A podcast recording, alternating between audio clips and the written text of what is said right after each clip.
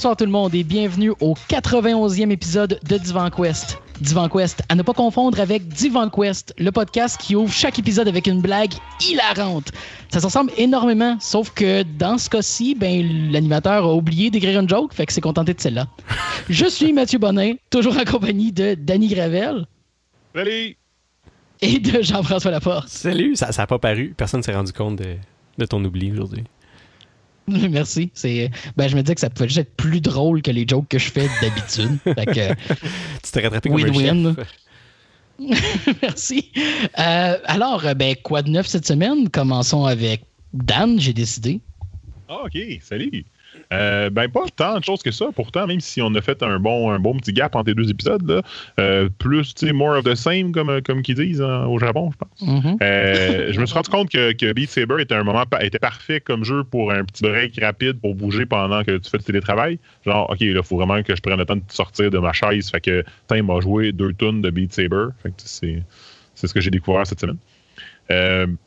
Sinon, euh, j'ai continué de jouer un petit peu à Chrono, que j'avais parlé la dernière fois, Chrono Trigger. J'ai euh, fait la dernière fin qui me restait, puis là, je suis en train de faire les, petits éléments qui s'étaient ajoutés dans la partie DS. Là. Il y a comme euh, des genres de, vortex dimensionnels qui étaient rajoutés que j'avais jamais fait. Fait que ça fait comme un peu de nouveau dans Chrono, mais c'est comme pas tant nouveau non plus.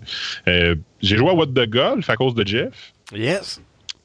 Qui est sorti sur Switch, en fait, deux semaines après l'épisode où est-ce qu'on en a parlé. fait que j'ai eu le goût de jouer. Puis, Quel heureux hasard. beaucoup de beaucoup de plaisir euh, avec euh, What the Golf.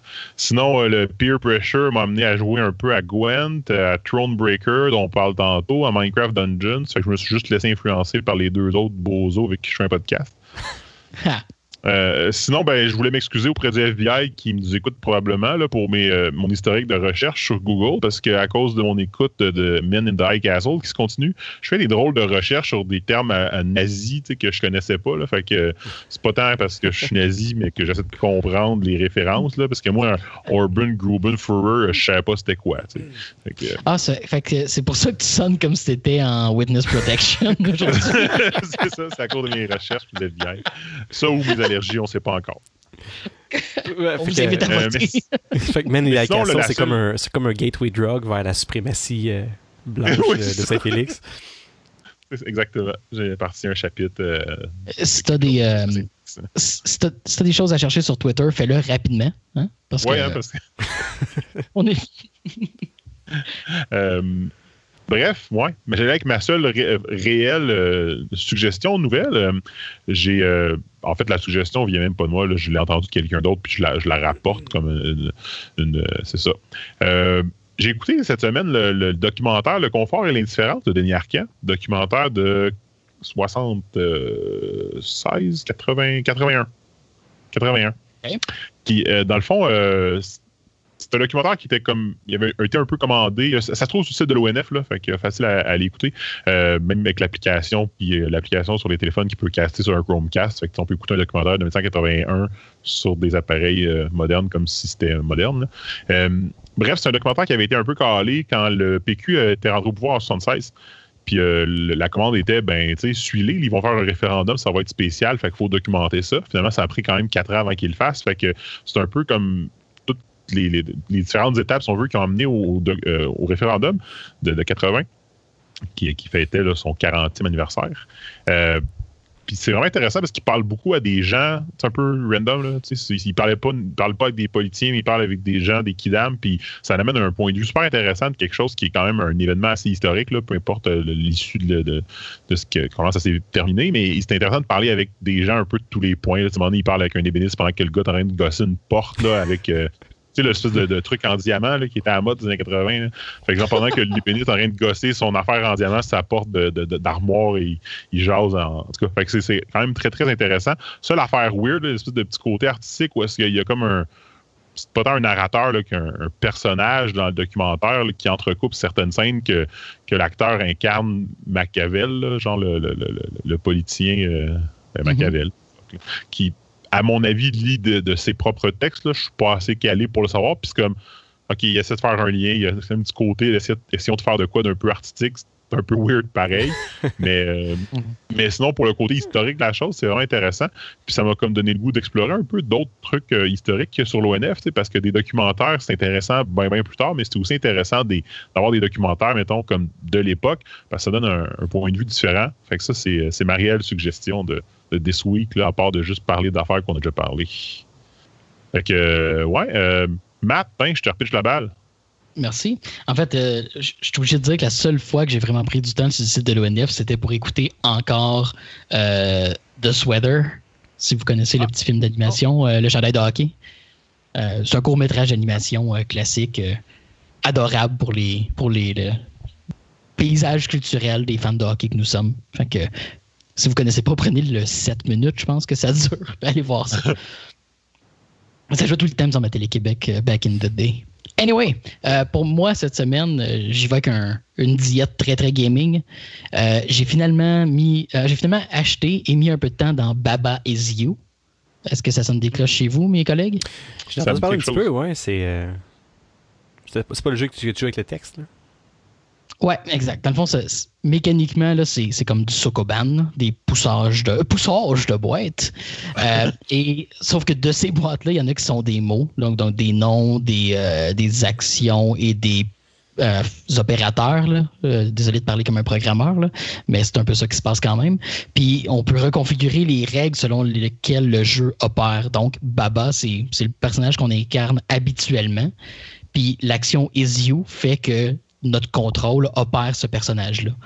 Mais cette règle-là aussi est soumise à la capacité d'être modifiée à travers le jeu. C'est impossible à décrire à l'audio. Même visuellement, c'est compliqué. Il faut juste comme y jouer pour être mind blown à toutes les deux mm-hmm. secondes, puis voir le potentiel de cette mécanique-là. Tout ce que je vais dire, euh, c'est deux choses en fait, trois choses. De un, j'adore, euh, mais ceci dit, c'est extrêmement épuisant mentalement. Tu finis un tableau, tu viens pour recommencer un autre, tu es comme, hey, euh, ça me tente pas de travailler. pour vrai, des fois, c'est juste comme. C'est le feeling que j'avais eu quand j'avais joué à. Comment ça s'appelait? Euh, Human Resource, quelque chose, là. Tu sais, que mm-hmm. c'était un, un, En fait, c'était de la programmation, là. Human Resource Machine. Oui, c'est ça. Puis, tu sais, c'était super intéressant pour cet aspect-là parce que ça reste le, côté de logique de programmation est intéressant. Mais à un moment donné, c'était ça. C'était comme, euh, hey, euh, ça fait. Tu sais, j'ai le goût de jouer, là. J'ai pas le goût de réfléchir à ce point. Puis, tant qu'à ça, m'a mettre cette réflexion-là dans quelque chose de, de, réel rendu là. Fait que je peux comprendre le, feeling de c'est le fun, mais à un moment donné, tu fais, ouf, passons à autre chose. Non, c'est ça. Puis, tu sais, mettons, euh, Portal m'a jamais donné ce feeling-là. Tu sais, c'est pas le même genre de, strain, d'effort mental, de véritable effort pour essayer d'arriver à une solution. fait que que j'adore là, mais faut comprendre le, la nature de cette expérience-là. Mais en même temps, je vais, je vais citer euh, ma copine qui, pendant que je jouais, m'a interrompu pour dire C'est le fun ce jeu-là, t'arrêtes pas de dire Wow! Il y a des choses que tu figures. Ah, c'est ça, tu, figures comment régler un puzzle, puis t'es juste comme j'arrive pas à croire que c'est ça la solution. Genre, comment est-ce qu'on en est arrivé là? Fait que c'est du mind blown aux deux minutes. C'est exceptionnel, mais drainant. Euh, ensuite, euh, euh, Hunt Down, qui est un platformer rétro que j'avais eu la chance d'essayer le bêta il y a plusieurs, plusieurs mois voire année, j'ai le goût de dire. Euh, en fait, définitivement année, euh, qui est finalement sorti sur pas mal toutes les plateformes, qui est un platformer rétro avec une toutes les attitudes modernes du jour. Là. Fait quelqu'un soundtrack synthwave avec un gros narrateur années 80, une histoire cheesy. Puis euh, c'est ça, c'est un, un, shooter action avec beaucoup, beaucoup, beaucoup de personnalité. Puis un bon niveau de difficulté, c'est satisfaisant.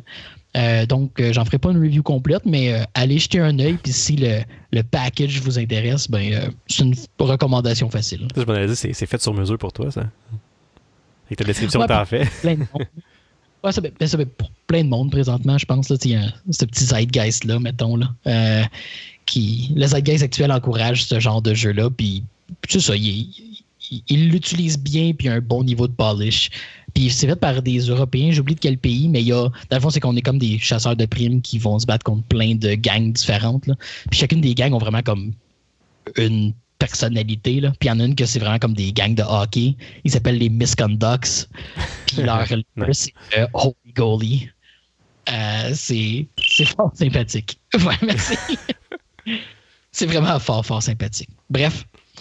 Euh, et finalement, ben, dans mon temps VR, ça a été beaucoup Synth Riders qui a pris mon attention. Si tu voulais quelque chose qui était là, moi. Euh, disons que Synth Riders fait quoi de plus euh, dans le tailor-made, c'est que oui, c'est un jeu de rythme, j'adore ça. Oui, il y a du synthwave dedans. Comme, comme Jeff aura noté quand j'ai parlé du jeu, oui, c'est pas un stretch de faire un rhythm game en VR avec du synthwave à 100%. Mais les autres genres musicaux que le jeu explore, c'est industriel, euh, electro-swing, avec même un DLC pack de tunes d'électro-swing. Si vous connaissez pas le genre, by the way, on entendait à chaque... C'est thème de Devant Quest, c'est ça? Malheureusement, euh, il devrait. Il devrait. Mais euh, écoute, j'adore le jeu, j'adore, mais je voudrais absolument que jamais quelqu'un me voit jouer avec ça. Parce que le jeu amène beaucoup plus à danser que quelque chose comme Beat Saber. Ce qui fait que c'est euh, complètement honteux de voir un nerdy white dude de 35 ans du swing les deux pieds plantés sur place avec un casque de VR sur la tête. Mm, ben, c'est le fun.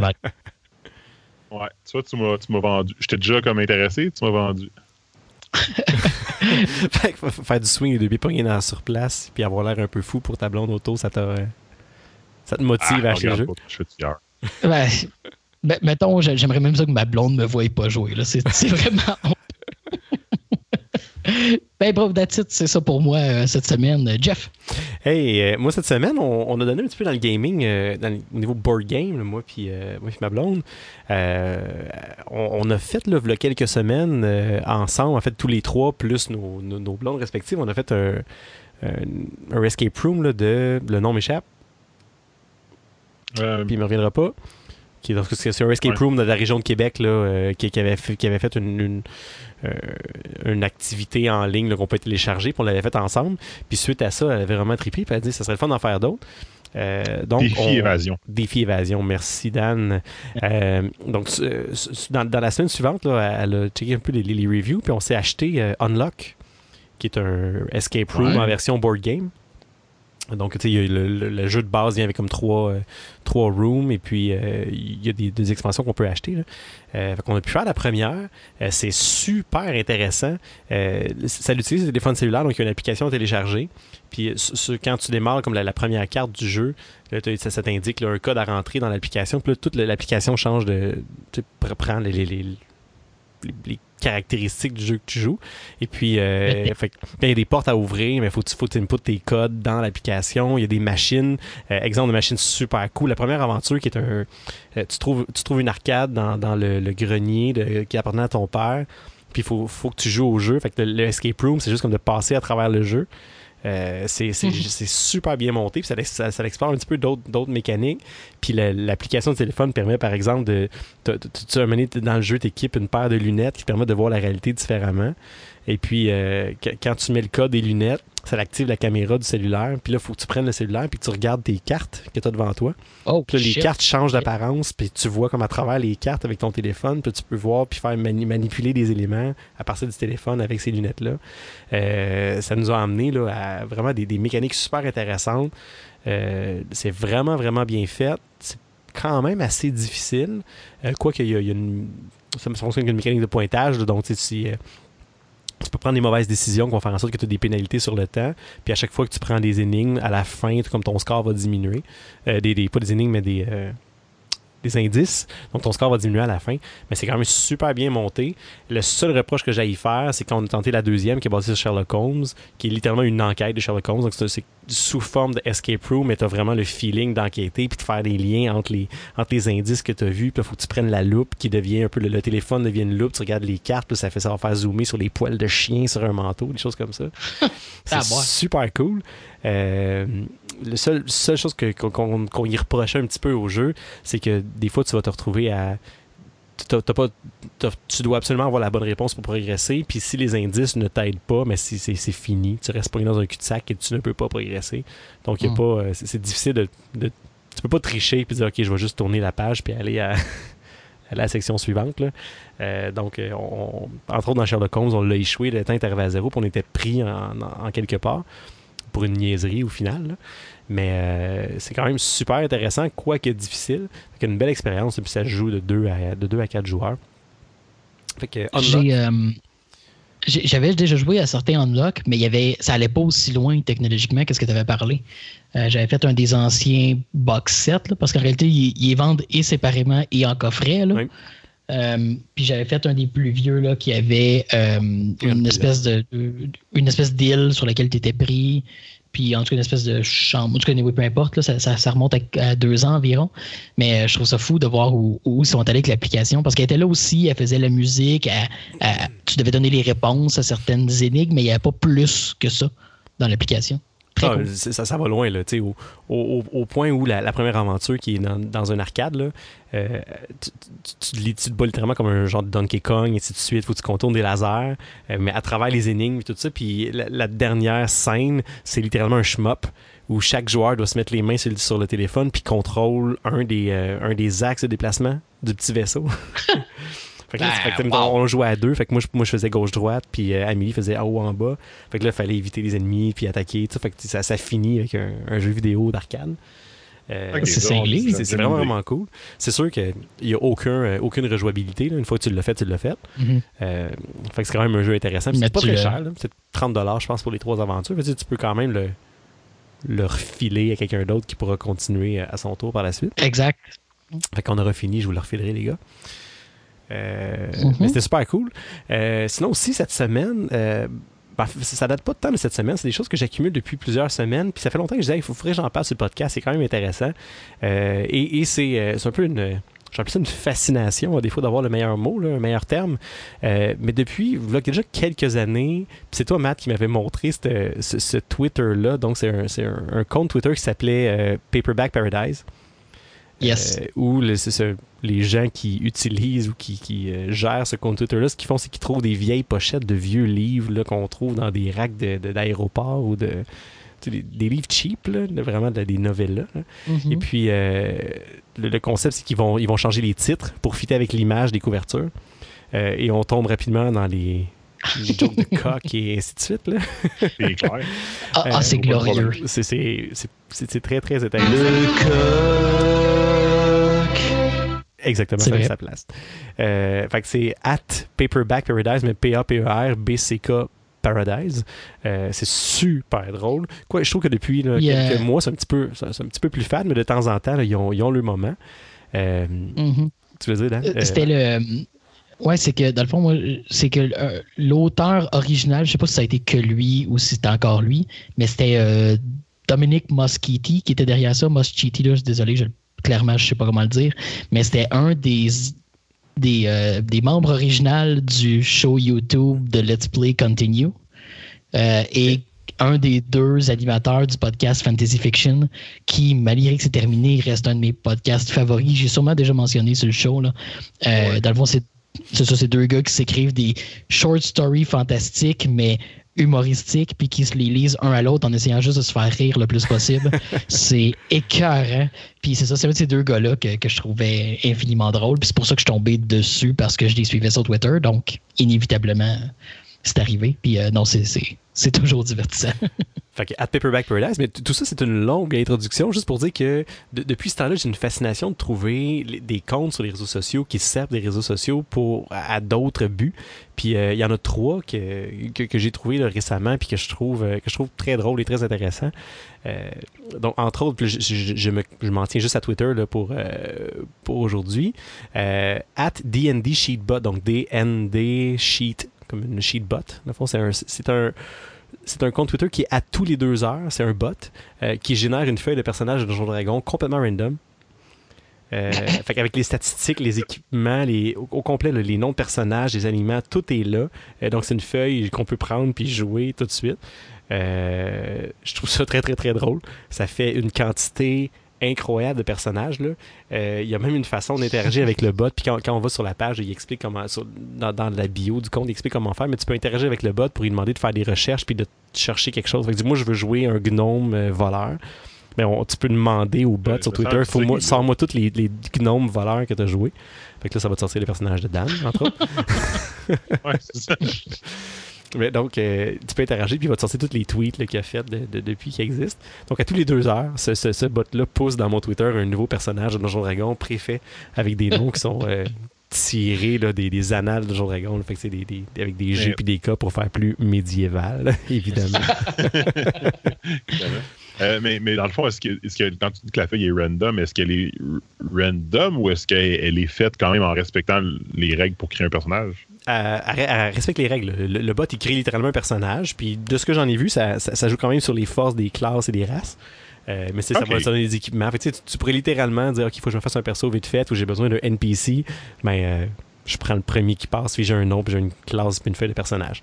Donc, euh, c'est très drôle. C'est un, un, bot que je trouvais très drôle sur Twitter, qui a, une utilisation assez niche, mais bon. Euh, on sait jamais. Mm-hmm.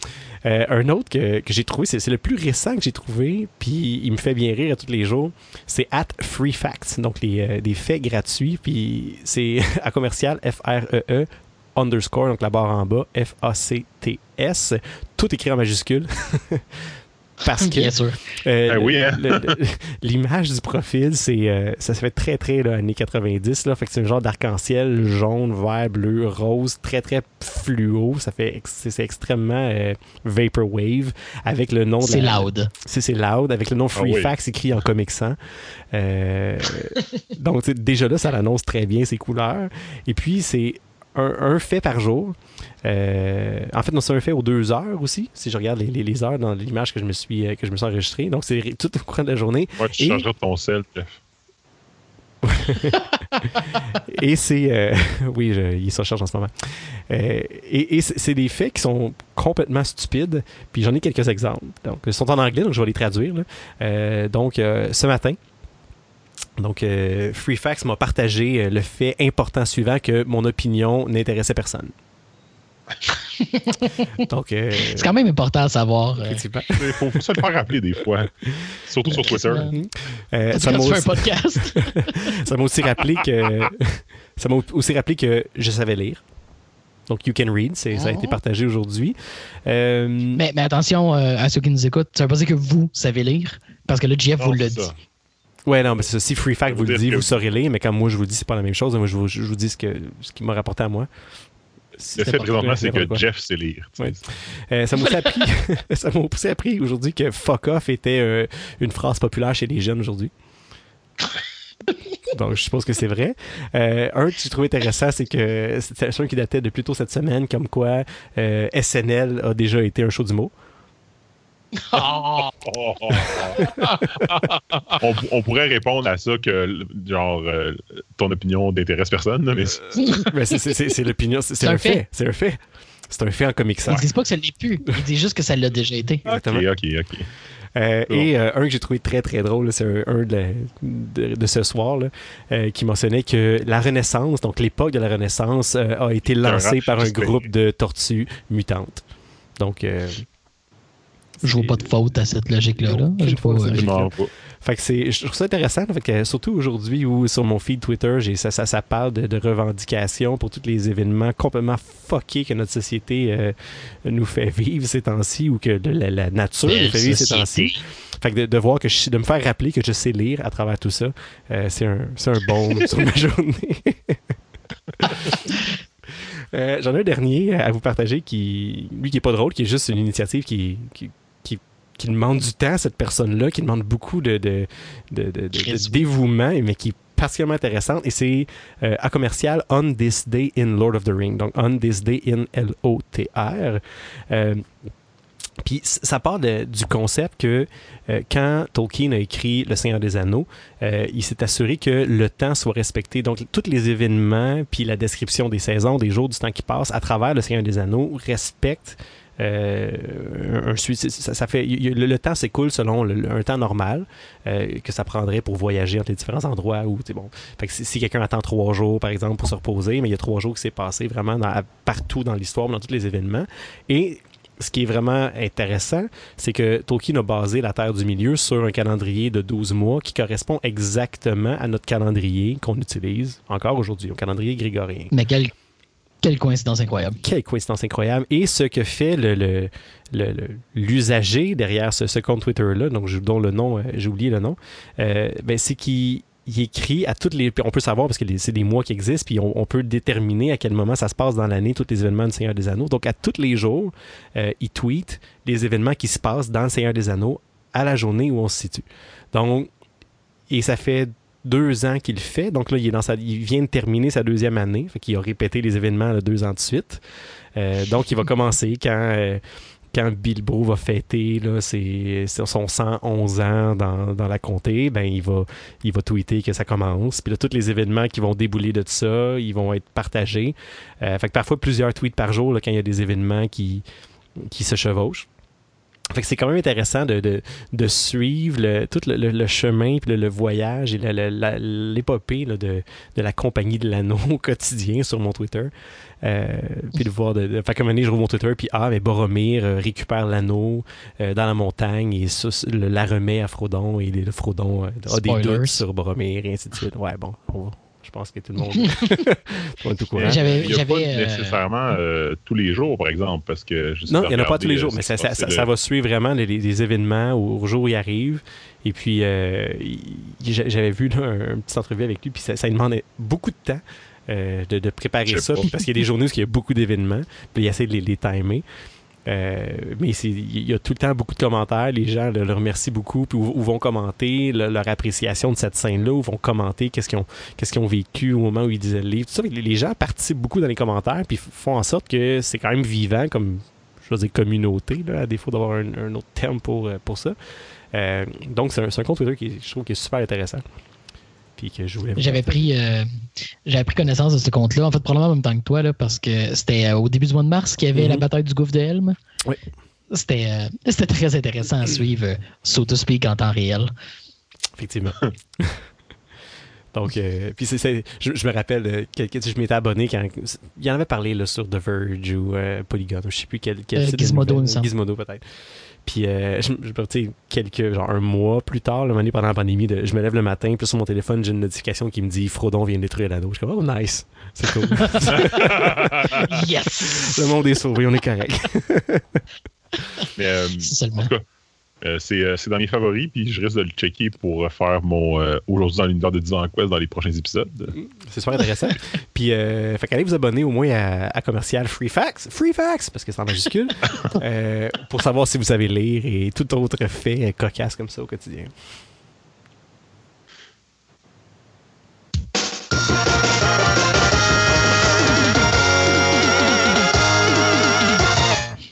Alors, contrairement à la joke d'ouverture, j'ai préparé des nouvelles. Yay! Nice. Merci. Alors, euh, débutons. Euh, HBO Max a annoncé.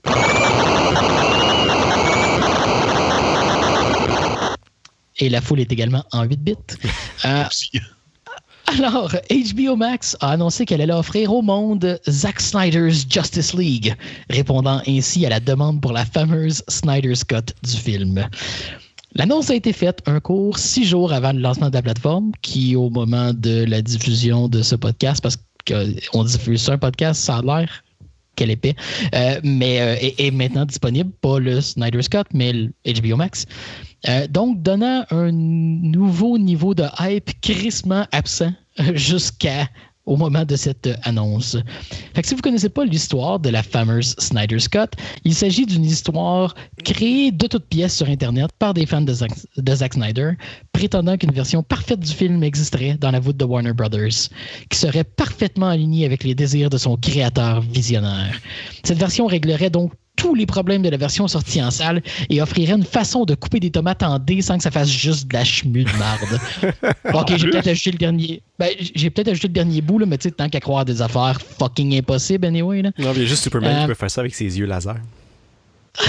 Puis encore, genre. Il fait de la sauce directe, ça cuit. Mon Dieu, t'as même lui pas capable de faire des tomates en dés. Euh, fait que cette nouvelle version entrera en production parce que, en effet, là, by the way, elle n'existe pas, la calice de version dans la voûte. euh, et coûtera plus de 30 millions de dollars US à produire, incluant 10 tournages de nouvelles scènes, qui n'incluront pas les acteurs vedettes, nous dit-on. Euh, on mentionne aussi que Darkseid sera présent comme vilain additionnel. Dark euh, je sais pas, j'ai pas vu le film. Là. Ouais, cette affaire-là, là, j'en sais rien. Là, mais bref, il y aurait des trucs avec lui qui avaient été filmés, des audios qui avaient été enregistrés, puis ça n'a juste pas été utilisé du tout. Puis ils vont compléter ça. Anyway. C'est incroyable.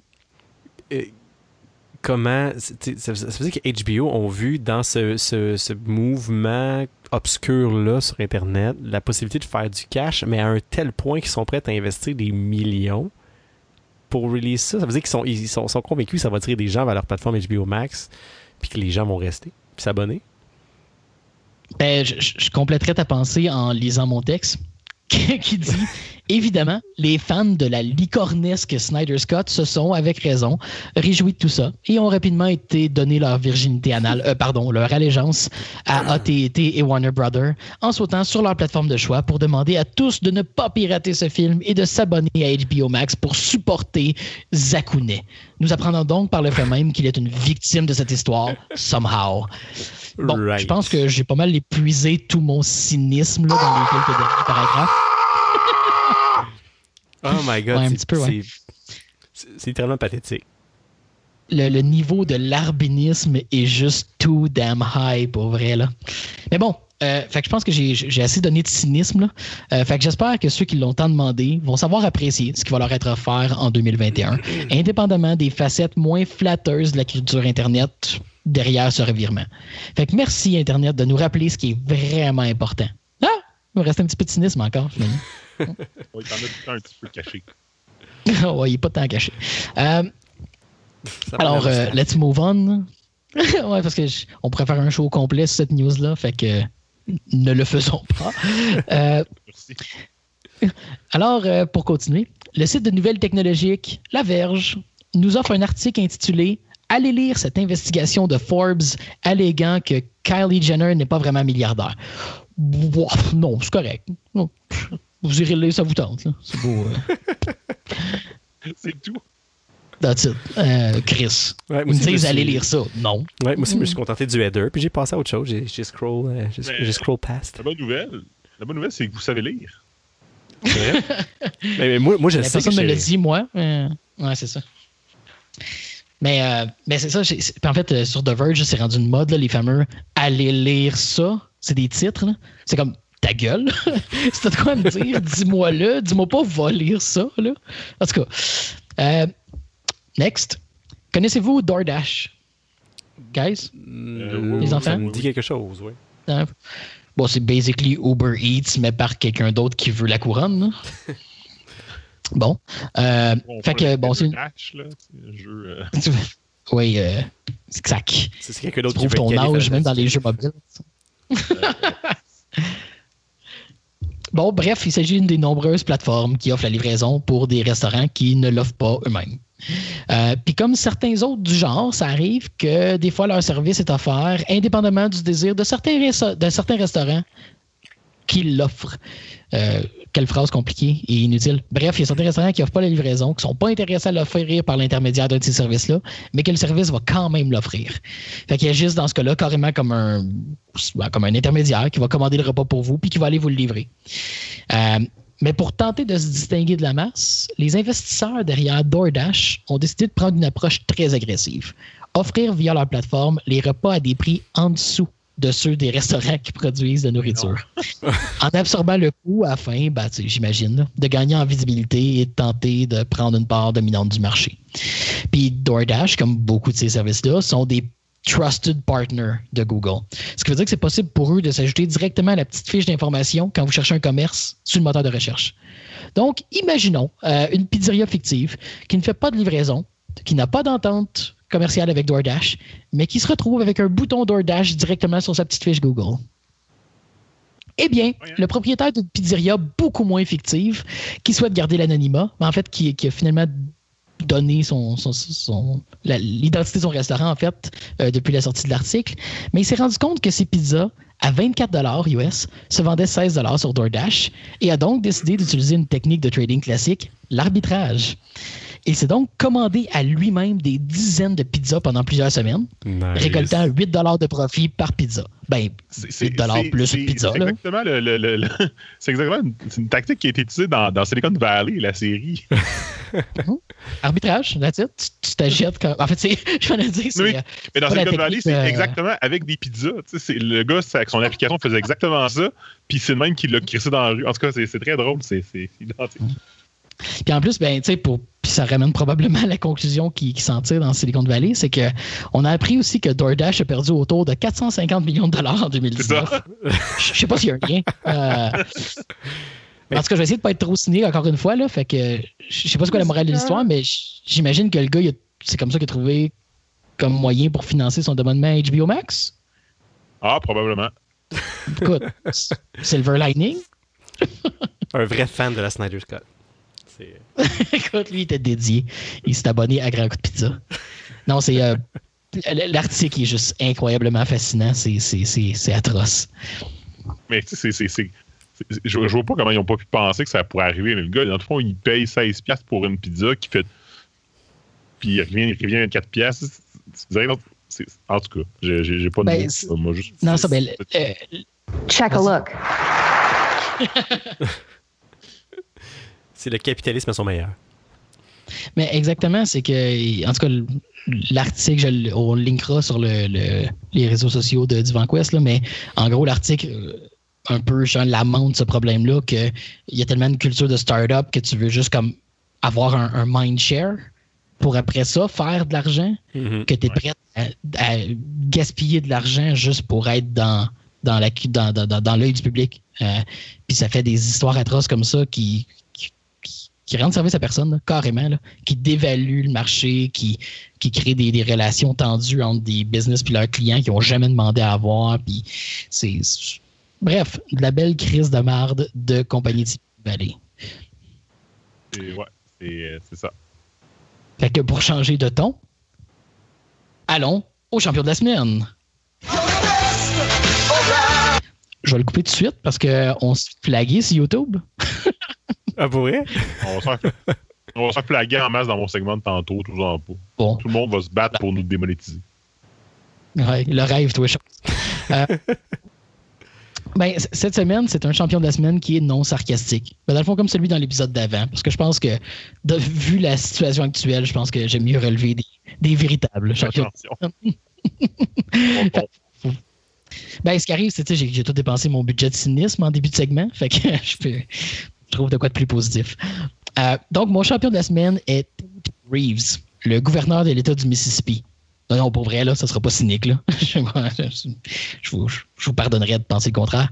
Euh, alors que les high schools partout aux États-Unis tiennent des cérémonies de graduation virtuelles, ben, les finissants euh, ben, ils doivent trouver des façons différentes s'ils veulent laisser leur trace lors des célébrations. Et c'est ainsi donc que le 19 mai dernier, le gouverneur Reeves a félicité les étudiants via un Facebook Live qui est rapidement devenu viral. Je vais vous faire entendre un extrait. Ce n'est pas forcément euh, évident à entendre parce que ça a été quelqu'un qui a filmé son sel. fait que euh, ça va ah, donner. Mais il va nommer deux autres étudiants et le troisième, c'est notre invité surprise. Gavin Christopher Davis, Grayson Goss, Harry Ashcraft. Alors, Divan Quest euh, tient également à féliciter Harry Ascrack pour ses accomplissements, ses accomplissements scolaires. Ah, quand, quand, vous voyez l'extrait, en plus, c'est. Après l'avoir dit, il s'en rend compte, mettons. oh my God. Harry Ascrack. Hmm, une petite hésitation.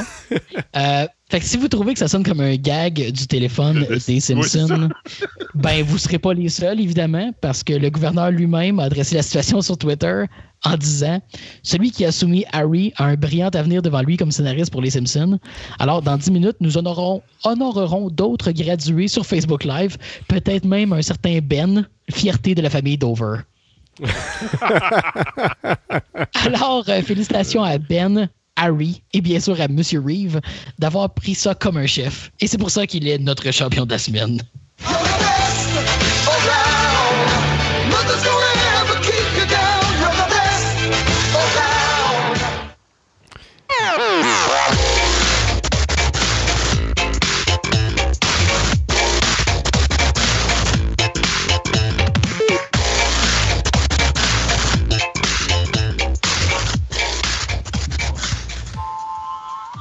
Fait que Danny a vendu un petit peu le punch au, début, de, en début de, podcast.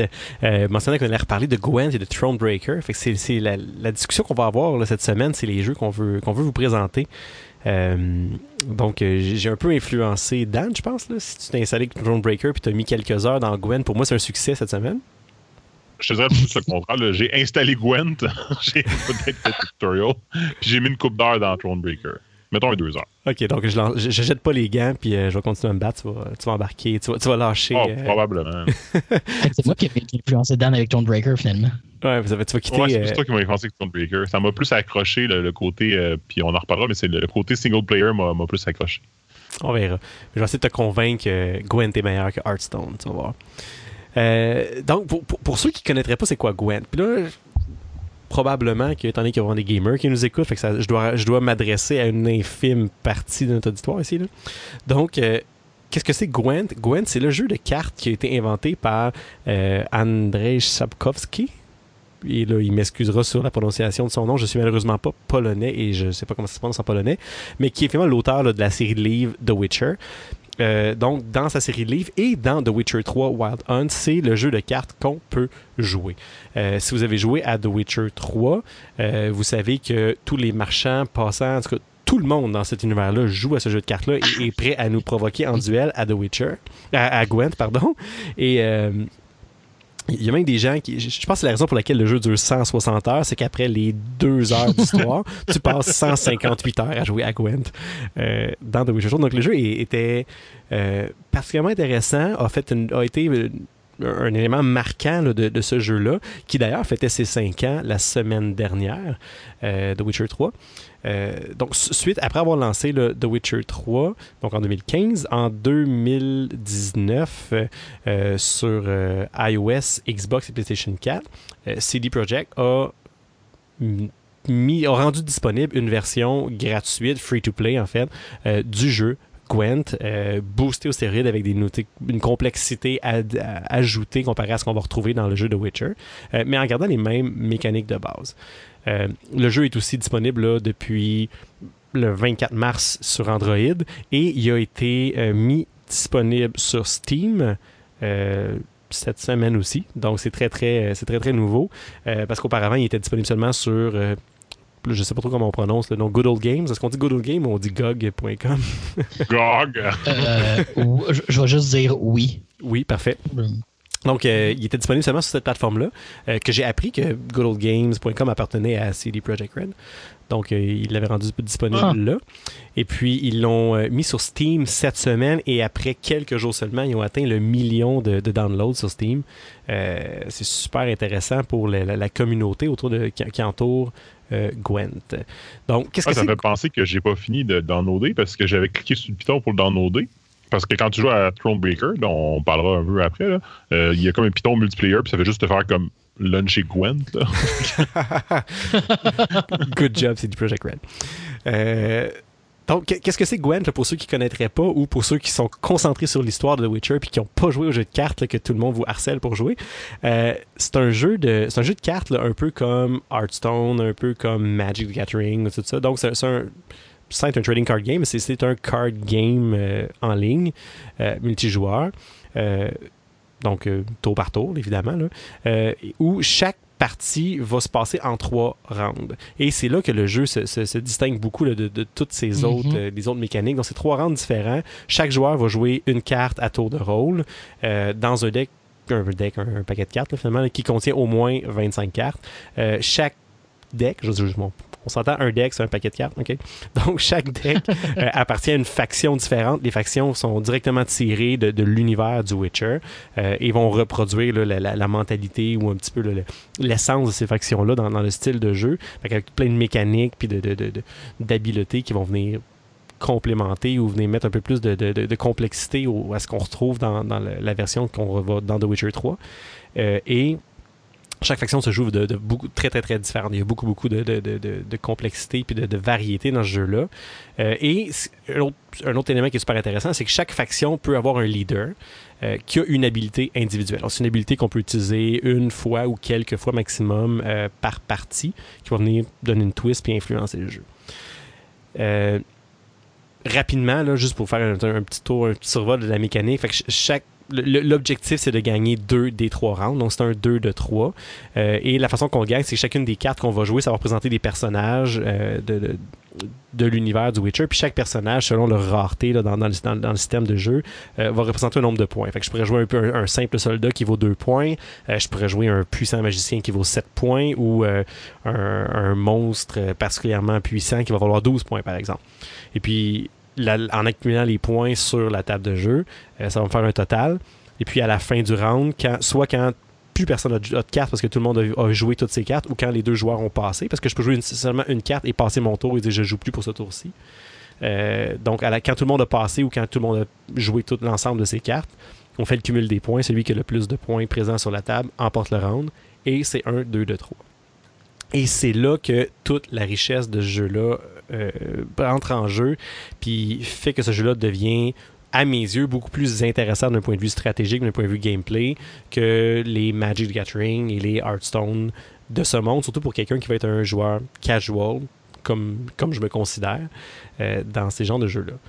Euh, évidemment, la, pour la grosse différence, euh, en fait, dans le, style de jeu est, là. là tu sais, de cet aspect-là de tu veux comme un peu cumuler des points va faire que le jeu va jouer beaucoup très très différemment de, de majorité des jeux de cartes où est-ce qu'on essaie de tuer quelqu'un, mettons. Exactement. Mhm. Donc, le but, c'est pas de se tuer, c'est d'avoir le, plus haut score. Donc, il n'y a pas d'attaque, il n'y a pas. Oui, il y a, des, y, a des, y, a, y a un certain système d'attaque entre les créatures euh, alliées puis ennemies. Par exemple, il va y avoir des habilités qui vont, qui vont retirer des cartes du jeu. Donc, c'est sûr que si tu as une carte qui vaut 5 points puis je la retire du jeu, ben, tu, perds 5 points sur ton total final. Donc, ça me place en avance. Euh, il va y avoir des habilités comme Bleed, par exemple, où à chaque, début de tour, euh, où tu vas jouer une carte, mais toute ta carte que, que ce, statut-là va perdre un va perdre un point. Donc, une carte qui vaut 5 points va descendre 4, 3, 2, 1 jusqu'à ce qu'elle meure. Euh, donc, c'est différentes habilités comme ça. Il y a des cartes qui vont, qui vont permettre de verrouiller les cartes de l'ennemi pour qu'il puisse plus utiliser ses habilités. Il y a des cartes qui s'appellent des espions que tu joues sur le côté ennemi.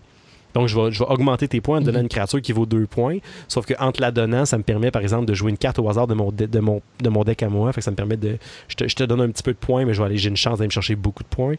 Euh, mhm. donc, c'est toute une mécanique comme ça mhm. de est-ce que je joue, est-ce que je joue pas, quand je joue, quand je joue quoi. Donc, il y, a beaucoup moins d'importance qui est mis euh, aux habiletés d'une carte puis à la puissance d'une seule carte. Donc, il y, a, comme dans tous les, jeux du genre, il y a des cartes rares et des cartes plus communes. En fait, il y a, deux niveaux de, rareté. Là. Y a les cartes bronze et les cartes dorées. Euh, les cartes dorées sont évidemment ont des habilités plus fortes, ont des, valeurs de pointage qui sont plus fortes. Euh, mais le jeu est beaucoup plus complexe que ça. Puis c'est pas une seule carte qui va changer la partie. Puis il y a tout un côté qui va venir jouer. Est-ce que, est -ce que je joue, est-ce que je passe? Euh, Mhm. Par exemple, on va souvent rencontrer des joueurs qui, quand, disons que euh, le premier tour dure longtemps, donc on se rend jusqu'à ce qu'il nous reste deux cartes, trois cartes dans les mains peut-être. Euh, puis là, je vois, mettons que moi j'ai une avance euh, assez, assez incroyable, disons que j'ai, j'ai 32 points, mon opposant a 15 points. Parfait, je passe. Donc je joue pas à mon tour, je passe mon tour. Mais celui qui a 15 points, il va perdre automatiquement à moins de vider sa main pour me rattraper. Donc s'il vide sa main pour me rattraper puis gagner le premier tour, ben, il n'y a plus de cartes dans ses mains. Puis moi, j'ai encore des cartes dans mes mains. Donc, au tour suivant, on mm seulement trois cartes. Fait que moi, je me retrouve, par exemple, avec six cartes, puis lui, juste trois cartes. Fait que c'est facile pour moi de remporter le deuxième tour. Fait qu'on va voir beaucoup dans le fond, tu passes euh, rapidement sur deux des aspects, je trouve, qui sont bien intéressants du jeu, qui sont le fait que tu joues beaucoup plus de ton côté avec des effets que ça peut avoir que de jouer contre quelqu'un. Les effets que tu as sur l'autre terrain de jeu, si on veut, sont, sont minimes. Ils vont vraiment beaucoup dépendre de ta faction mais tu as aussi l'aspect de, est-ce que je est-ce que je vais comme dropper les gants bien rapidement, euh, pas dropper, mais dropper la serviette bien rapidement pour genre abandonner tout de suite, mais garder les cartes que j'ai en main parce qu'ils vont rester pour le tour d'après, ou j'essaie de gagner cette, euh, cette, cette ce ronde-là, mm-hmm. mais j'aurais plus grand carte. Fait que c'est intéressant de. de tu as comme vraiment des choix à faire, comme appelons-les stratégiques, qui sont euh, qui sont pas inexistants dans d'autres jeux, là, on va se le dire, là, comme des, des, gens qui jouent beaucoup à des jeux, mettons comme surtout Magic, là, plus que, que mm. plus Hearthstone sur ces aspects-là. Le, côté stratégie est là, mais il est très très différent où est-ce que là, tu as vraiment un côté de de gestion des ressources, tes cartes deviennent des ressources que tu vas gérer autrement parce qu'à la fin d'un round, tout est wipé, tout disparaît. Fait que si tu as overcommit, tu as mis trop de cartes puis tu as battu l'autre 112 à 3, ben c'est cool, mais t'aurais autant Ben, tu gagné si t'avais des vendu 4 à ouais. 3, là, tu sais, c'est- Ben, euh, c'est des, euh, c'est des points qu'on retrouve beaucoup dans les. Si on parle des jeux de société là, euh, traditionnels, ça- c'est des, des, euh, des caractéristiques qui sont très communes aux ce qu'on appelle les Eurogames, qui sont des jeux qui habituellement ont pas de dés, ont très très peu de notion de hasard et ont habituellement pas des thèmes très agressifs. Euh, où ce qu'on va jouer notre jeu en, en opposition à quelqu'un plutôt qu'en agression à quelqu'un. Mm. Euh, pensez aux Seven Wonders, euh, Agricola, tous ces excellents jeux-là qui, qui justement te demandent de, oui, de penser à l'impact que ce que tu fais a sur les autres, puis à gagner contre l'autre, mais que le conflit est essentiellement indirect. Puis, moi, je trouve que c'est rafraîchissant. Dans, tu sais, il y a tellement de, il y a tellement des jeux violents là, où ce que, tu sais, c'est, c'est facile de jouer à Call of Duty puis d'aller tirer du gun. Euh, moi, je trouve ça rafraîchissant un jeu où ce que je vais gagner parce que je suis meilleur, pas parce que je t'ai détruit. Ouais. Donc, ben, je- Jack, même, même dans les shooters, Splatoon a appliqué cette philosophie-là Oui. pour Ouais, c'est être plus intéressant que de juste buter l'autre. Ouais. C'est toujours Ben, plus intéressant si le, le endgame, c'est pas juste de tuer l'autre. C'est que s'il y a une série de conditions qui peuvent t'amener à la victoire, puis que tu dois les, utiliser tous ces outils-là dans ta stratégie, c'est toujours plus intéressant. Puis tu parles des Eurogames, c'est intéressant parce que ce qui fait la, richesse de, Gwent, en fait, c'est que Gwent est inspiré d'un jeu qui s'appelle, vous, vous, vous excuserez mon italien, mais Condottiere. Donc Condottiere, je sais pas.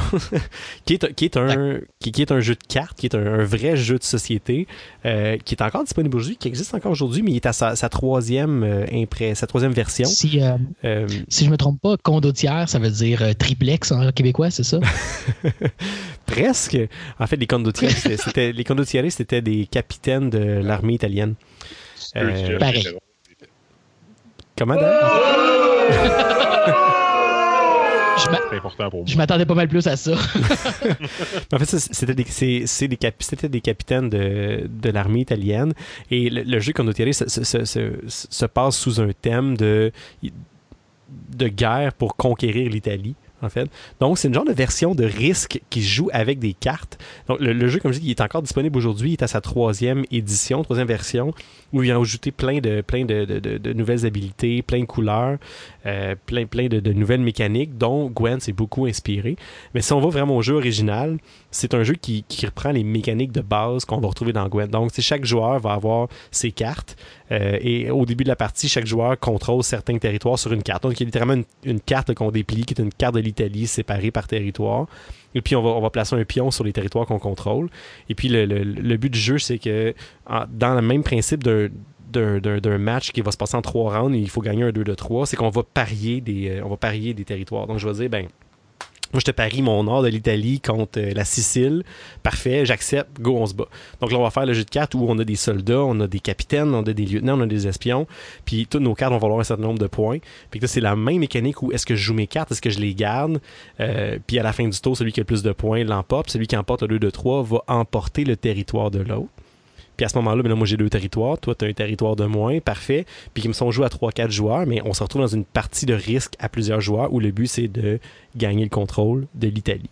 Donc c'est le jeu qui a, inspiré Gwen, puis c'est ce qui amène toute la richesse finalement. C'est que Gwen ne s'inspire pas de Magic comme presque tous les jeux du genre. Tu sais, qu'on parle de Elder Mhm. Scrolls Legends, qu'on parle de euh, Hearthstone, ou qu'on parle, il y en a un sur Warhammer, j'ai oublié le nom, là, qui, qui vient tout juste de sortir récemment la dernière semaine, un genre de jeu de cartes similaire. Il y en a à profusion, à toutes les couleurs, à toutes les sauces.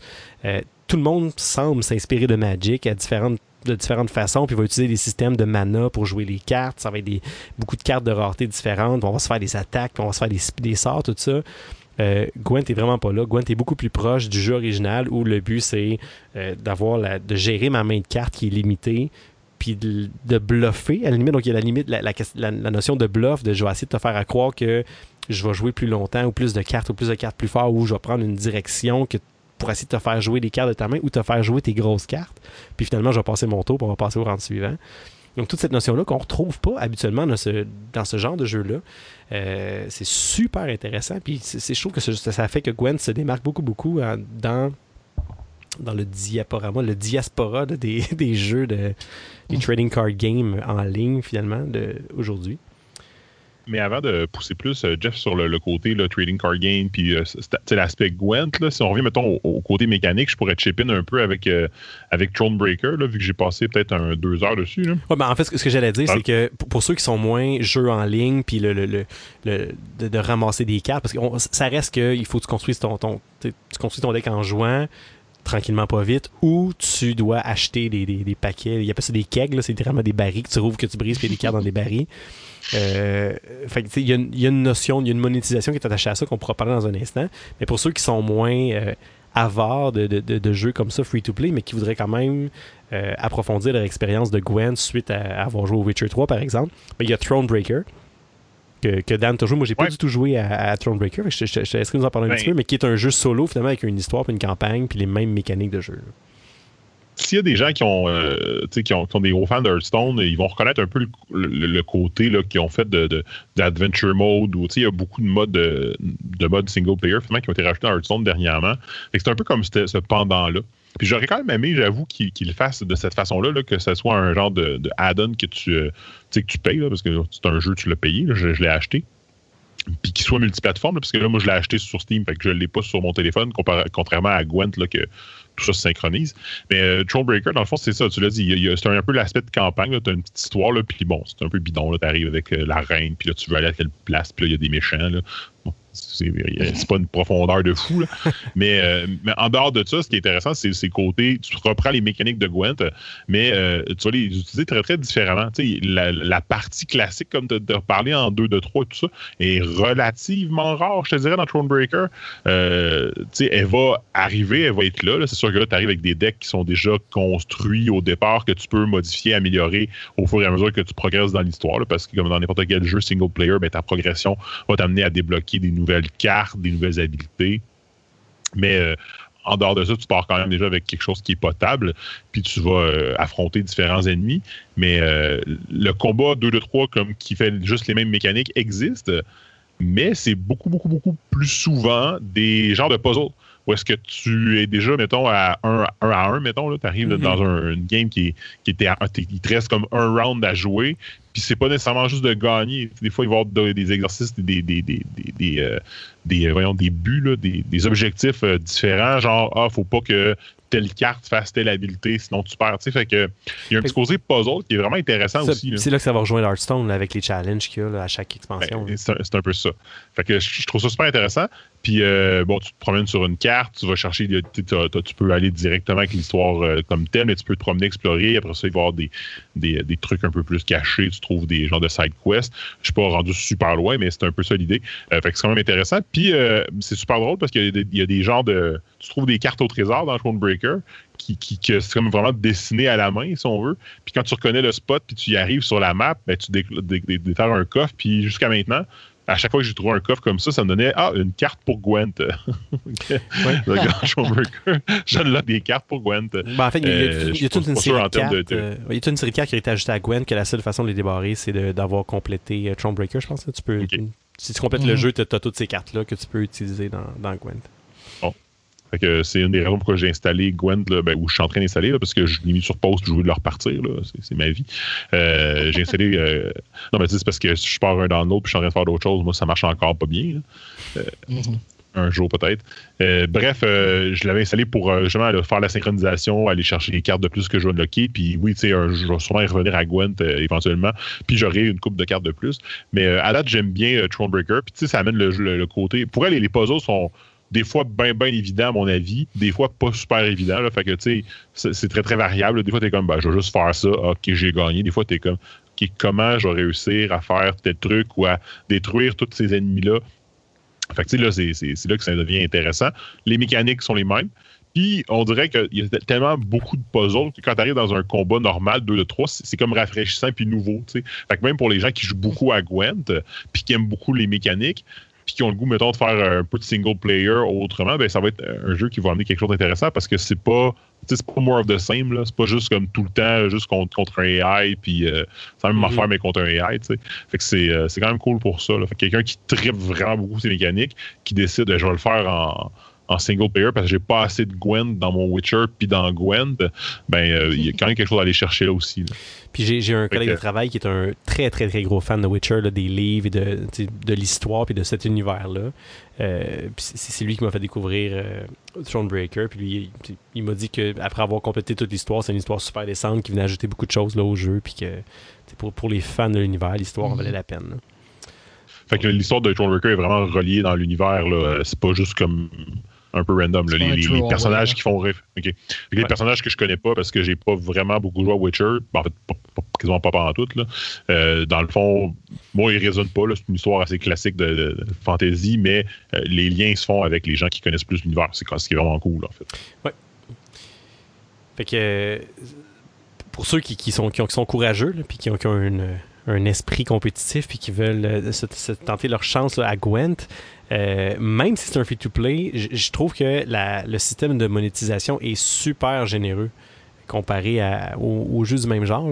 Euh, honnêtement, c'est très, très, très accessible en free-to-play. Euh, il y a un système de Battle Pass qui, est installé, comme tous les jeux aujourd'hui semblent avoir. je pense que c'est l'aboutissement de toutes les microtransactions et les loot box et tout ça semble avoir abouti aujourd'hui à ce système-là de Battle Pass mm-hmm. qui, qui, commence à prendre de, l'ampleur. Puis je, selon moi, est, est décent. ça fait du sens.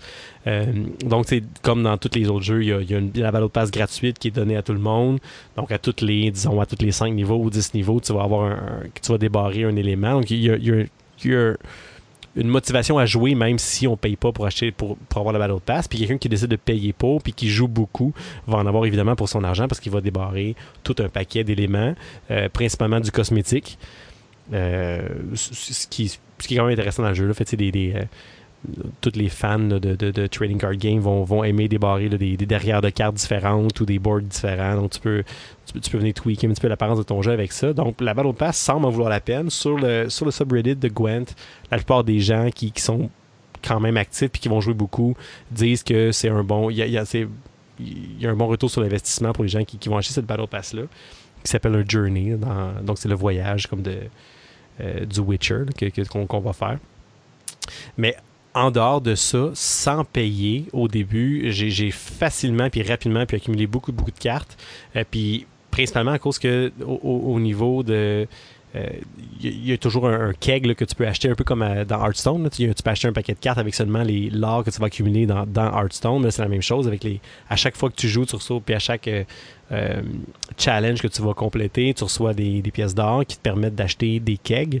Puis ce qui est génial dans Gwent, c'est que tu as les kegs standards dans lesquels tu peux avoir des cartes de toutes les factions mélangées. Et puis, tu as des kegs par faction. Fait que si tu décides de ah, jouer juste une faction, tu vas avoir que des hmm. cartes de cette faction-là. Fait que c'est très, très facile de... Moi, j'aime Skellige, j'aime Nilfgaard. Moi, je suis pro Nilfgaard, by the way. Fait que tous ceux qui détestent les poisons et les logs, vous allez m'haïr. Euh, donc, c'est facile de dire. Moi, c'est Controverse. oui, oui, mes ans sont très controversés en ce moment. donc, les, gens qui, euh, qui, qui, décident de choisir de jouer une faction peuvent rapidement accumuler des cartes que de cette faction-là, puis ils n'auront pas toutes les cartes des autres factions autour. Euh, donc, ça va assez rapidement. Mhm. Ce qui est un petit peu plate, c'est qu'il y a des. ils viennent récemment, dans une des patches les plus récentes, de rendre disponibles des, des decks préconstruits. Donc, ils ont déjà tous des combos puis une mécanique préinstallée euh, avec des cartes de tous les, de tous les niveaux de rareté. sont un peu chers pour ce que c'est. Quand même, je, l'ai acheté quand même pour me donner un, kickstart là, puis me mettre à jour. Un point de départ, c'est ça. C'est ça, un point de départ. Euh, puis j'ai clairement vu une différence au niveau du jeu que, que j'avais, mais c'était un petit peu cher. Là on genre, je pense que c'était 27 dollars. Sauf que je me suis dit, bah, ça fait des heures et des heures que je joue, j'ai rien mis dans le jeu-là, je vais mettre 27 pièces, je vais avoir tout plein de cartes, puis d'un coup, je vais, avoir, une chance, puis je vais être compétitif. C'était comme un no-brainer. Donc, euh, rapidement, j'ai pu le modifier avec d'autres cartes que, je gagnais euh, de Nilfgaard, puis j'ai sans avoir dépensé plus que comme, mettons, 30 dollars canadiens, euh, je suis facilement compétitif, j'ai du fun, c'est intéressant. Euh, il y a des decks que je suis pas capable de vaincre parce qu'ils ont, des, ont des logiques ou ils ont des stratégies que je suis pas outillé contre ou c'est une faiblesse euh, de, ma faction. Sauf que je dirais que c'est 50-50, c'est fair, puis j'ai toujours une chance. et puis, c'est une autre des, des, belles caractéristiques de jeu-là. Il est facile d'accès, mais il y a énormément de profondeur, comme toute bonne mécanique de jeu. Donc, c'est facile de, l'apprendre, mais il y a une complexité après ça qui se cache en arrière. Et on a rarement l'impression d'être complètement impuissant euh, face à un opposant, peu importe la faction qui va jouer. On a toujours une chance, on peut toujours faire quelque chose pour se reprendre. Puis quand on commence à comprendre le, quand est-ce que je joue, est-ce que je passe, qu'est-ce que je garde mes cartes, et ainsi de suite, le jeu devient vraiment intéressant et complexe. Fait qu'on peut, on peut se détacher de la valeur des cartes, même avec des cartes de moins, moins complexes ou sans avoir tous les cartes d'une faction, on peut quand même avancer dans, dans les rangs. Euh, autre chose, dernier point que, que, je trouve qui est génial derrière Gwent, une super bonne idée de, de CD Projekt Red, c'est que en montant les, les, rangs à travers tout le jeu, quand on prestige, donc on, quand on atteint niveau 50, je pense, euh, ce qui est relativement euh, accessible, euh, quand, on, atteint le prestige, quand on va ouvrir un keg à ce moment-là, au lieu d'avoir une seule carte rare, ben, on va avoir le choix entre deux. Puis si on prestige deux fois, on va avoir le choix entre trois. Donc, il rend vraiment, vraiment facile d'obtenir toutes les cartes de nos factions puis de se construire une librairie intéressante. Mais toi, c'est ce que, je trouve intéressant, une couple de trucs que tu as dit, parce que pour avoir dépensé pas mal trop d'argent dans ma vie en cartes Magic, pas récemment, je dirais, là, mais à une certaine époque, euh, puis avoir quand même aussi dépensé beaucoup trop d'argent sur Hearthstone pendant longtemps, ce qui m'a fait décrocher complètement d'Hearthstone à un moment donné, c'est que quand j'achetais le, le, le voyons pas, le pre-release, là, mais le, j'achetais en précommande, mettons, la prochaine expansion qui arrivait mhm. pour avoir un gros bundle de packs. Puis qu'en ouvrant mes 40, 50 packs, genre, je faisais comme Ah, cool, mais je peux faire aucun deck comme que de l'allure avec les, synergies des nouvelles cartes parce que je n'ai pas acheté assez, ça a l'air. Mais c'est là que j'ai décroché, tu sais. Parce qu'au début, c'était pas tellement ça. Avec, mettons, juste le, Voyons, je cherche le mot depuis tantôt. le en tout cas, la précommande, je m'arrangeais le temps pour avoir quelque chose de potable, qui après ça, ben, je pouvais l'améliorer tranquillement en jouant avec le gold. Puis les dernières euh, expansions que j'avais achetées, puis ça fait un bout, là, c'était ça. C'était comme, ben, je viens de dropper 50 pièces US sur un jeu, puis je peux comme pas vraiment être puis pas compétitif, on s'entend, j'ai jamais eu des aspirations compétitives, mais je peux mm. même pas vraiment avoir un deck qui fonctionne. c'est là que j'ai décroché Hearthstone. Puis tu sais, quand tu me dis ben tu peux acheter pour un peu plus cher que pour un peu cher pour ce que ça vaut, mais un deck qui est déjà comme un, préconstruit, ben, c'est le même concept que dans Magic. Tu dis aux gens, ben, achète-toi un préconstruit pour partir, puis tu te pogneras après ça des, des paquets random, puis tu, tu l'upgraderas. Ça a un point de départ qui est plus minimalement, il y a une coupe de synergie qui vont permettre de faire le quoi, ce que je trouve vraiment cool. L'idée des, euh, des kegs d'une seule faction, mais c'est vraiment cool aussi parce que, tu sais, quelqu'un qui joue Hearthstone puis qui est free to play, je prends beaucoup cet exemple-là parce que c'est peut-être un des plus connus. Là. Euh, tu vas acheter des packs random puis tu vas désenchanter toutes les autres cartes pour avoir euh, une façon de te crafter les cartes que tu veux, de te construire les cartes que tu veux. Mais au bout de la ligne, tu perds tellement au change que c'est difficile à faire. Tandis que là, tu fais comme, mais gars, je veux me concentrer dans cette faction-là, m'acheter juste des kegs de cette faction-là. Je trouve que c'est vraiment cool. Ça te permet qu'en étant free-to-play, de faire, mais gars, j'aurai pas la collection complète, mais je vais avoir au moins un deck qui marche. Puis éventuellement, après ça, j'achèterai d'autres factions, puis tu sais, je m'arrangerai autrement, mais au moins, tu peux dire, ben, je vais avoir un deck qui fonctionne. Puis juste ça, c'est le genre de truc qui me permettent peut-être de me donner le goût de rejoindre un jeu de ce type-là, parce que mhm. j'aurais pas besoin de mettre énormément de temps, énormément d'argent ou un mix des deux pour réussir à. J'aime. Je suis pas tant fan de PVP, là, je suis pas tant fan de jouer contre d'autres joueurs, mais juste pour être capable de jouer à un jeu, c'est ça. Je, je m'en fous de gagner tout le temps, mais je veux juste avoir un deck que je vais pas juste perdre. Puis tu me dis, ben, mets un 30$, puis mets un peu de temps pour acquérir les mécaniques, tu vas pouvoir te débrouiller. Ben, c'est intéressant, j'aime l'idée. Oui, puis, tu sais, quand tu penses à ça, c'est des decks de 25 cartes environ. Tu, peux, tu peux aller plus haut, mais tu, le tiens autour de 25 cartes. Puis dans chaque keg que tu vas ouvrir, tu as 5 cartes. Fait à toutes les fois que tu ouvres 5 mm. kegs, logiquement, tu as assez de cartes pour te faire un deck. Fait que là, maintenant, tu te mets à ouvrir les doubles, évidemment. Les cartes en double que tu as bon, vont, se transformer, puis tu peux crafter les cartes que tu veux. Fait que, tu sais, rapidement, tu peux te construire quelque chose d'intéressant.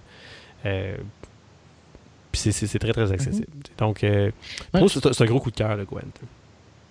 Je trouve que, euh, tu sais, je suis pas attiré vers les jeux de deck building, que toute la metagame game prend beaucoup de place dans ce genre-là, parce que je vois l'investissement, pas financier, là, juste comme d'effort pour avoir le niveau d'appréciation que j'aimerais avoir pour ces jeux-là, puis ça, ça me déchante. Là. Moi, ce n'est pas une critique, c'est juste comme ça ne s'aligne pas avec ma façon d'apprécier ces jeux-là. Mais je trouve ça fascinant de. Ben, je sais pas si l'âge est un facteur, là, mais euh, de, de, voir à quel point on, on, on, a tendance, en général, à pivoter de plus en plus vers des mécaniques qui sont plus simples, mais plus raffinés, dans le sens qu'ils vont donner plus d'options stratégiques. Donc, on, on, épure le système de règles, mais on approfondit la complexité du jeu sans l'alourdir. Puis on a tendance à aller plus vers ça en, maturant comme gamer. C'est peut-être une conclusion là, exagérée, là, mais, mais je me rends compte que c'est des choses qui, qui nous attirent de plus en plus. C'est comme, moi, attends une minute. Le, rulebook de 200 pages, c'est cute, là. C'est excitant, là. Mais en réalité, là. J'ai un gordon coupé, moi, là. non, mais tu sais, de moi un jeu qui a une poignée de règles, mais que je peux y passer sans fin. Puis en réalité, il, prouve une meilleure qualité de design que, que de devoir créer des amendements pour chaque espèce d'idée qu'un joueur pourrait avoir. Tu sais. quand je parlais de Slay the Spire, c'était ça aussi. Là, tu comprends rapidement comment jouer. Tu n'as pas besoin de passer deux jours à essayer de juste comprendre les mécaniques de base. Mais pour réussir à, devenir bon puis à, utiliser efficacement ces mécaniques-là, c'est là que tu c'est là que ton expérience a embarqué. Puis c'est ça qui est. Moi, c'est tout le temps ça que j'ai trouvé trippant. Tu sais. Euh, facile d'accès, mais difficile à devenir très bon. Je trouve que c'est euh, une philosophie qui, qui, est, qui est tout le temps gagnante dans, le jeu. Tout à fait. Fait c'est, pour, pour, moi, Gwen, c'est un jeu que je vais donner un 5 pattes de divan sur 5. C'est une grosse recommandation pour les amateurs de card game qui cherchent des, stratégies qui sont un petit peu plus cérébrales, je voudrais quasiment dire un peu plus mature, étant donné que c'est plus. Le jeu, à mon, à mon impression, semble plus respecter mon temps et mes investissements de, monétaires, et ainsi de suite. Euh, puis un jeu qui est moins axé aussi sur la puissance des cartes dans un deck. Là, on n'aura pas. Euh, contrairement à Magic, ces choses-là, on n'aura pas des super grosses créatures ou une super grosse créature a une certaine valeur, mais quand on va passer autour d'eux, ben, elle est partie, ta grosse créature, puis maintenant, il faut toujours autre chose. Donc, euh, j'ai l'impression que ça, respecte la stratégie et c'est une approche qui est beaucoup plus agréable. Fait un 5 pattes de divan sur 5 pour Gwent et pour les amateurs de Witcher 3. J'aime ça. Hmm. Euh, ton, divan, mettons, la cinquième patte, là, c'est euh, genre, tu la patte dans le milieu, mettons, quand ton divan est trop gros ou. Non, tu mets euh, deux pattes à droite, deux pattes à gauche, puis tu mets une patte un petit peu plus loin. Au cas où tu as besoin d'étirer ton divan par là-bas. mais pas direct sur le divan, c'est comme une patte de backup, mettons. Oh, oui, il faut que tu fasses le tour quand tu te promènes avec ton verre dans le salon. Il faut pas, faut pas que tu t'en fâches. OK.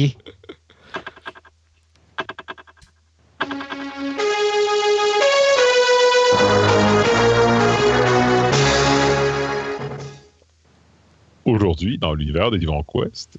On est le 1er juin. Je commence ça en 193, puis là, je vous lis directement la phrase. Le Sénat de Rome condamne Didius Julianus à mort, ce qui permet à Septime Sévère de devenir empereur. J'ai rien à dire, mais je crois que la phrase sonnait vraiment awesome. de quoi de. Ouais. Sacré Septime. ah oui, Septime Sévère. Mentionner un empereur dans un podcast, c'est toujours un plus.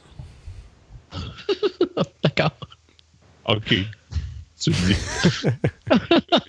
Avec ça, on pourrait être dans la catégorie euh, histoire, genre dans, sur iTunes. Oui, c'est ça. Hein? C'est sur iTunes, c'est comme aujourd'hui l'histoire de Radio-Canada, Divan Quest. mais là, je, suis en train d'écouter euh, The Great sur Amazon Prime. Puis euh, c'est à propos, dans le fond, de. Ben, en fait, c'est une espèce de comédie anti-historique euh, à propos de Catherine the Great, mais l'empereur de Russie qui est dans le show est, est un psychopathe infiniment divertissant. fait que si on peut parler d'empereur, euh, je vous suggère The Great. J'avance en 1792. Le Kentucky devient le 15e État des États-Unis, ouvrant euh, la porte à cette célèbre citation ici. Non, du poulet plus Kentucky. C'est où, ça, le Kentucky? C'est en Sainte-Catherine, dans l'Est un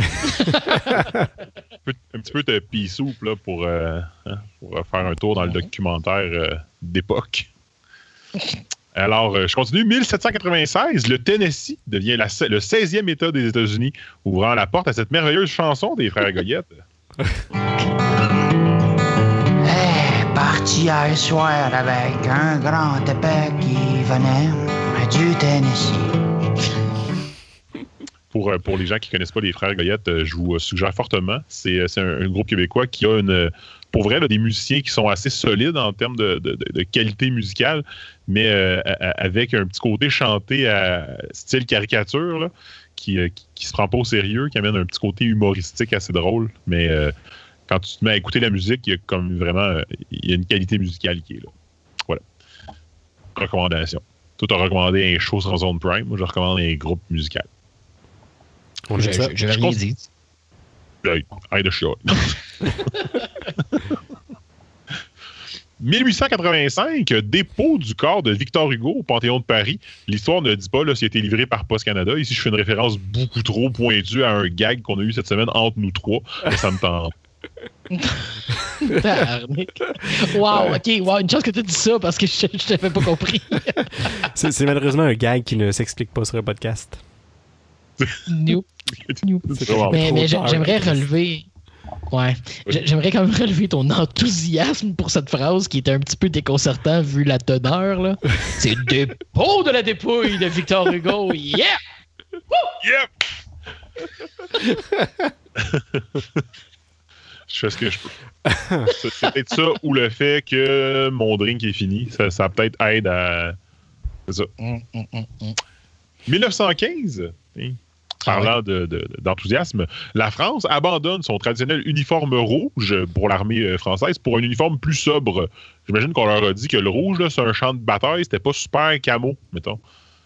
C'est ça. C'était pour cacher leurs blessures. Euh, ouais, mais tu sais. cacher tes blessures, c'était efficace quand tu te bats. Quand tu te bats dans, deux, dans un champ où est-ce que tout le monde se regarde, là, mais quand tu arrives dans une guerre de tranchées, c'est ça. Moi, puis s'il était resté en rouge, on n'aurait pas pu dire Allez les bleus Ah non, ça, c'est au soccer. Mais c'est vrai que leur nouvel uniforme était bleu, par exemple. Ça, ça fit. 1935, mm. arrivé en poste du centième ministre de la Troisième République en France, Fernand Bouisson. Pourquoi j'en parle? Parce que son gouvernement a été renversé trois jours plus tard à cause de qui a, il a euh, mis au poste de ministre des Finances. Fait que, euh, un, beau, un, beau, euh, un beau règne de trois jours pour Fernand Bouisson. Wow. You go, Frankie Boy. Écoute, euh, hein? Boy, excusez. Ouais. C'est pas la longueur qui compte, c'est ce que tu fais avec. C'est ça qui dit. Ouais, ben, trois jours, pas grand chose non plus. Dire. Hein. Il a nommé un ministre, le monde se sont soulevés, il n'y a plus de gouvernement. Mais c'est dur d'être resté euh... soulevé pendant trois jours. Next. Alors, Mac Jeff, est-ce que ça va le bas? Next. Enchaîne, enchaîne. ouais, 1938, euh, le retour de Superman dans le premier numéro de Action Comics. Ça, je trouve ça drôle d'en parler parce que Superman tout. Oui. Euh, 1900, 1941. Euh, est-ce que est-ce qu'Action Comics va être sur HBO Max?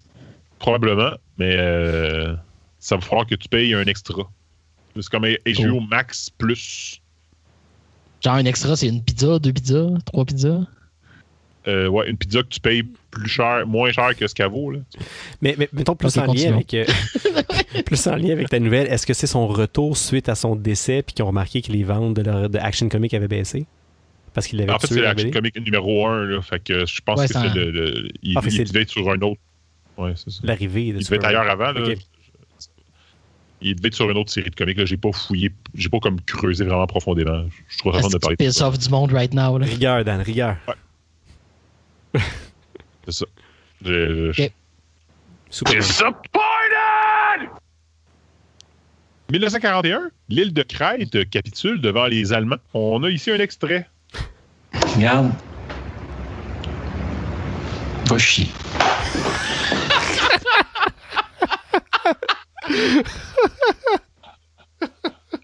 ah, c'est bon.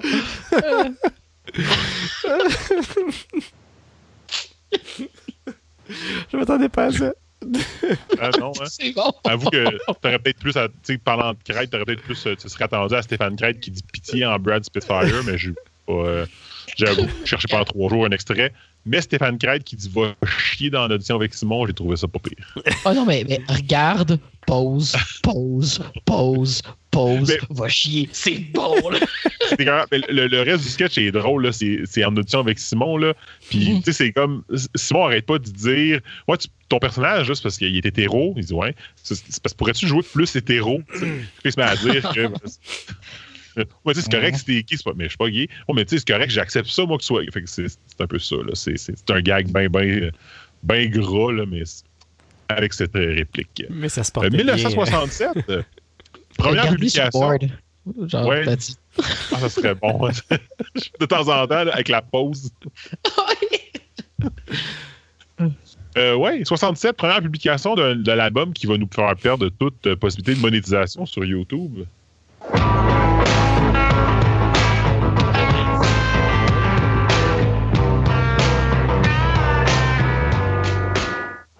Voilà, notre monétisation. Quel euh, incroyable album. Ah, c'est bon.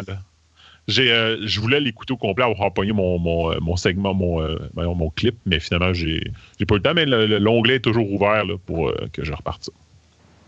Mhm. Je pense en 1992, euh, euh, c'est sorti de, de ça. Tiens, je, juste, juste ça. Ça.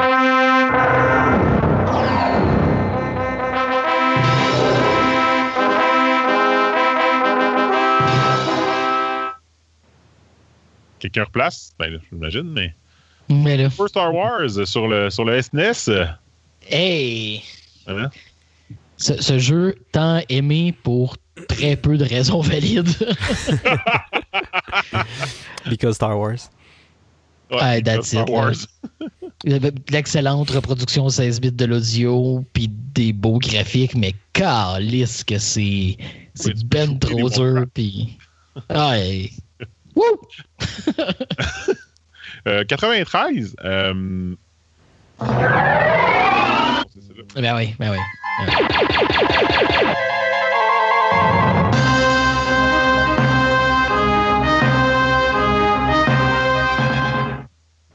Ouais, ouais. On y est. Puis, euh, Il en manque pas une.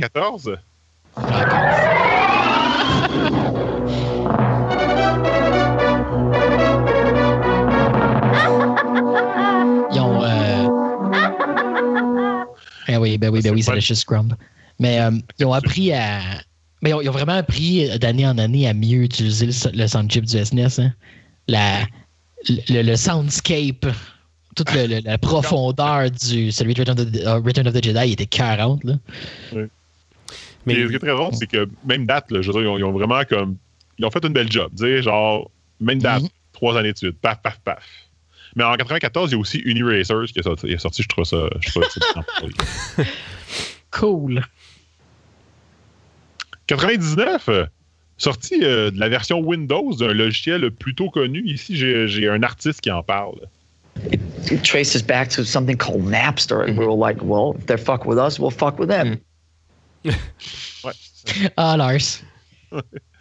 C'est ça. Euh, T'as dit un artiste, pas un drummer, j'apprécie. Euh, parce que c'est sketch. Et, euh, Oh mon Dieu, tu viens de fâcher tellement de nos auditeurs. Le pire, c'est que en- envers et contre tous, j'aime bien Metallica, mais Lars live, c'est triste. Sais, gars, hein, on, on piss off nos écou- nos- nos- notre monde qui nous écoute, on met des extraits audio beaucoup trop longs de musique qui vont nous faire démonétiser, tout va bien. C'est le dernier épisode de Divan Quest. Parce que 91, c'est un beau chiffron. Euh, 2001, en 2001, le, le prince héritier euh, Dipendra tue euh, 10 membres de la famille royale népalaise au cours d'un dîner. Son frère va ensuite accéder au trône. Il y a quelqu'un qui s'est inspiré d'un livre qui est sorti quelques mois auparavant, beaucoup trop, à mon avis. Puis Là, je faisais référence au Red Wedding dans, euh, Oh! qui est sorti en Ah, novembre. ouais. Mais tu sais, il a tué 10 Fallait- personnes pendant un souper. Euh, moi, je trouve que. Ouais, c'est. euh, ouais, Ben, on- belle famille. Peut-être aussi que. Tu sais, je connais pas tout l'historique. là. Peut-être que dans le fond, ce qu'il voulait vraiment dire, c'est. euh, It traces back to something called Napster, and we were like, well, if they fuck with us, we'll fuck with them. Je, je- je pensais que t'allais dropper l'autre. Moi, j'ai- j'aurais dû y penser. J'ai- Quand j'ai écouté, j'y pensé après. Ça aurait été meilleur. J'ai comme ça en tête. Happy birthday to you. Alors, naissance du 1er juin, je commence en 1883, naissance de d'Hector Charland, euh, connu dans la Nodère pour être un théâtre. Il y a eu une drôle d'adolescence, mais bon, écoute. Il est fini, fini en théâtre. 1926, naissance de l'actrice euh, américaine euh, euh, Marilyn Monroe. J'ai un extrait ici, audio.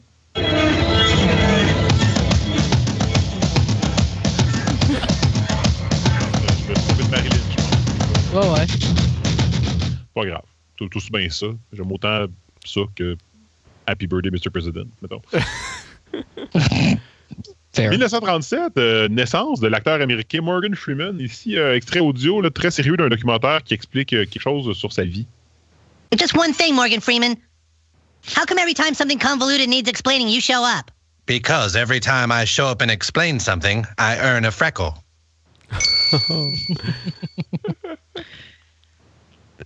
Puis en fait, je pense que j'ai pas pensé, mais c'était dans cet épisode-là, c'était l'épisode où est-ce qu'il y avait le, le- le Red, je sais pas trop quoi, Wedding là, dans South Park, là, qui était vraiment comme euh, le lien avec euh, Stick of Truth. Puis, euh, il- il se- bref, Hmm. je- Ah ouais. j'y pense en le disant, là, j'ai pas. en tout cas, hein, passons à autre chose. 1974, euh, naissance de la chanteuse canadienne Alanis Morissette.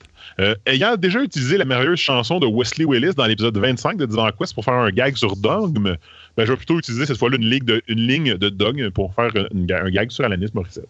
What the fuck is this shit? Who the fuck are you, lady? Why the fuck did you hug my head? Merci, Jay. Quand même, euh, je- il a quand même été embrassé par, euh, par Dieu. Puis euh, il, il a l'air d'avoir haï ça. Ouais. Qu- 96, euh, naissance du plus récent Spider-Man, Monsieur Tom Holland. Je J'ai pas de drop pour, euh, pour Spider-Man. On est déjà assez démonétisé de même, on se mettrait pas dîner à dos en plus. Hey, parlant de dîner, plutôt aujourd'hui que parce qu'on parlait des Simpsons tantôt, ça m'a sorti de la tête. Ils ont euh, mis la version 4.3 des Simpsons sur Disney Plus, fait que pour les intéressés là, qui n'ont pas le goût de perdre. a, à moi. euh, en passant, c'est euh, pour, pour les gens plus technically minded, je- soit sur Polygon, soit sur The Verge, là, je m'excuse de ne pas avoir la, référence exacte. Il y a un article sur l'effort que ça a pris pour accomplir ça. C'est fascinant. Ah ouais, c'est vraiment d'un point de vue de, système de distribution en streaming, c'est exceptionnel le, le- le sérieux avec lequel ils ont approché cette initiative.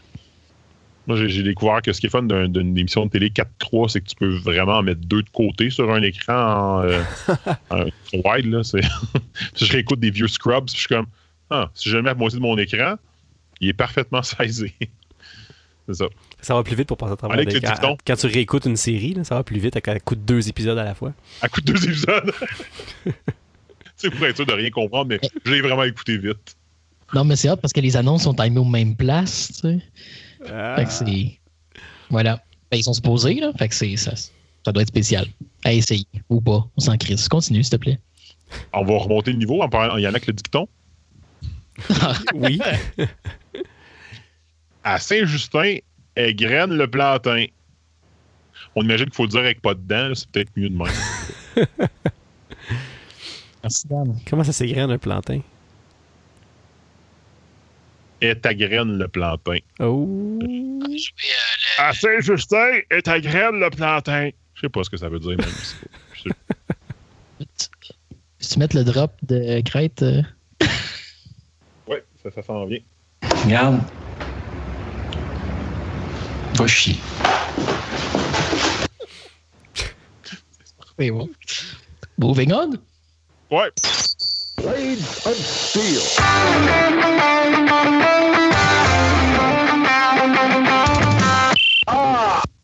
Ça faisait longtemps, celle-là. Eh ouais. Mais hein? Voilà. Puis en, en théorie, ça aurait dû être la causeuse parce que, I guess que ça va être quand même collaboratif, mais euh, on l'a fait tantôt. C'est c'est l'é- c'est l'épisode où ce que j'ai joué à tous les jeux que vous avez parlé juste pour comme chip in pendant la discussion. Puis parce que ça m'intéresse, on se le dire. Là, Parce que notre rythme est tellement bon en remote qu'on s'est dit qu'il faudrait avoir le plus de choses qu'on parle en même temps. Attends, attends. Regarde. Va chier. Pour vrai, là, le- la, la pause est masterclass. Genre, c'est. C'est une durée parfaite. incroyable. Ah, c'est exceptionnel. Alors, cette semaine, on va discuter, en fait, je vais vous présenter et on va discuter avec un rythme impeccable de Minecraft Dungeons.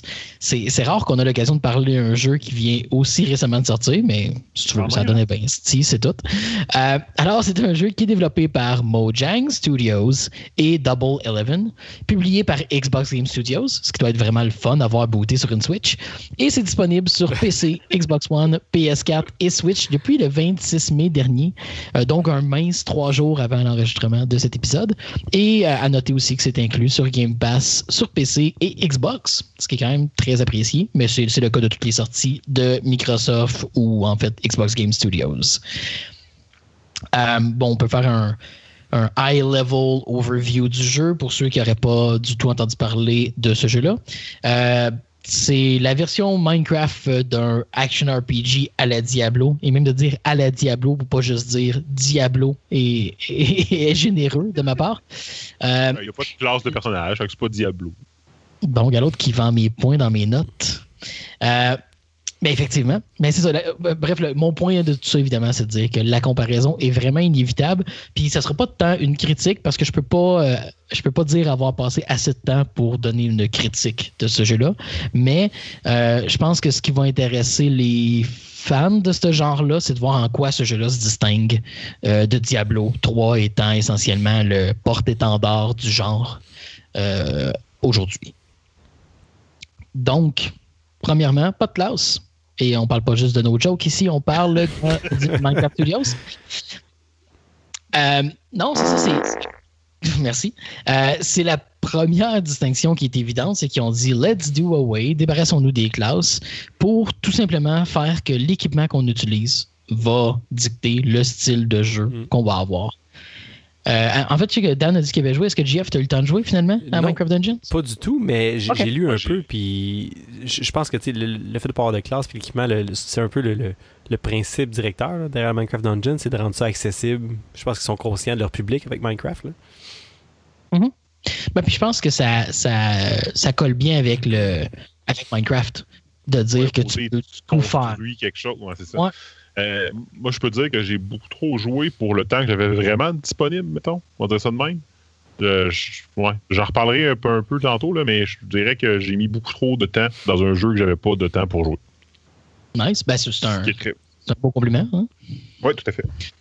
Ben, c'est ça. Euh, pour les, les, choses, moi, qui, en fait, overall, au niveau de ne pas avoir de classe, je suis toujours un fan de cette approche-là parce que je trouve que ça donne effectivement plus de flexibilité. Euh, surtout que ça fait longtemps que Diablo eux-mêmes ont un peu rendu les, les, les, euh, les statistiques, les, traits avec des stats complètement euh, obsolètes. Donc, l'idée même que tu puisses pas naviguer euh, d'une classe à l'autre est un peu artificiel de toute façon. Donc, je trouve que c'est une idée qui est intéressante. Euh, sauf que je, trouve ça un peu euh, contraignant au départ parce que on commence un personnage qui a une épée et un arc. Puis l'arc utilise des flèches qui sont une ressource limitée. Fait que je trouve que ça, ça, ça te force quand même dans un certain style de jeu.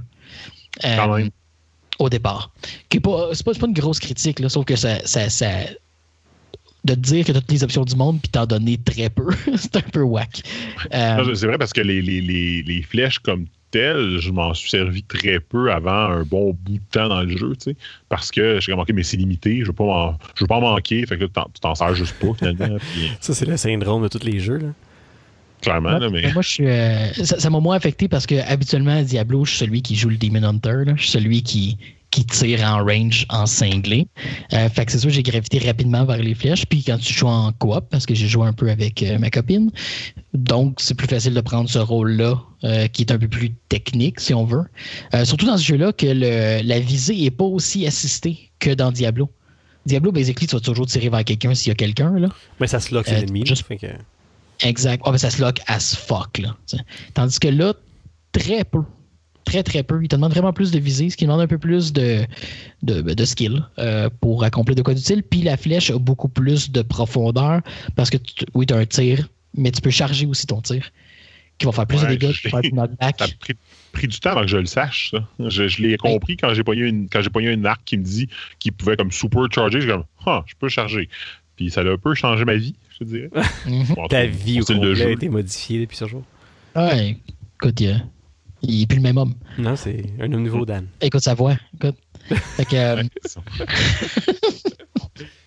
fait que, mais non, c'est ça. Fait que j'ai trouvé que euh, je saute un peu des points en disant ça, mais pour un jeu qui se fait euh, bombarder de, du terme accessible, euh, le tir à l'arc est une mécanique qui demande beaucoup plus d'habileté euh, que ce que le reste du design accessible le laisse suggérer, si on le compare à Diablo, justement. Euh, fait que c'est pas une critique du tout euh, de- d'avoir cette profondeur-là, mais ça demande plus de- d'efforts, plus de talent pour bien l'utiliser. Euh, donc, mais c'est juste ça mes, mes, mes critères, parce que sinon, mes, mes critiques en fait du, du système sans classe, parce que essentiellement pour le reste, ça, ça, fait juste rendre ça tout très flexible, mais ça, ça finit par quand même coller dans les styles de jeu qu'on souhaite jouer. Puis c'est pas un gros, euh, c'est un moins gros changement qu'on pourrait penser euh, quand on se met à jouer en bout de ligne.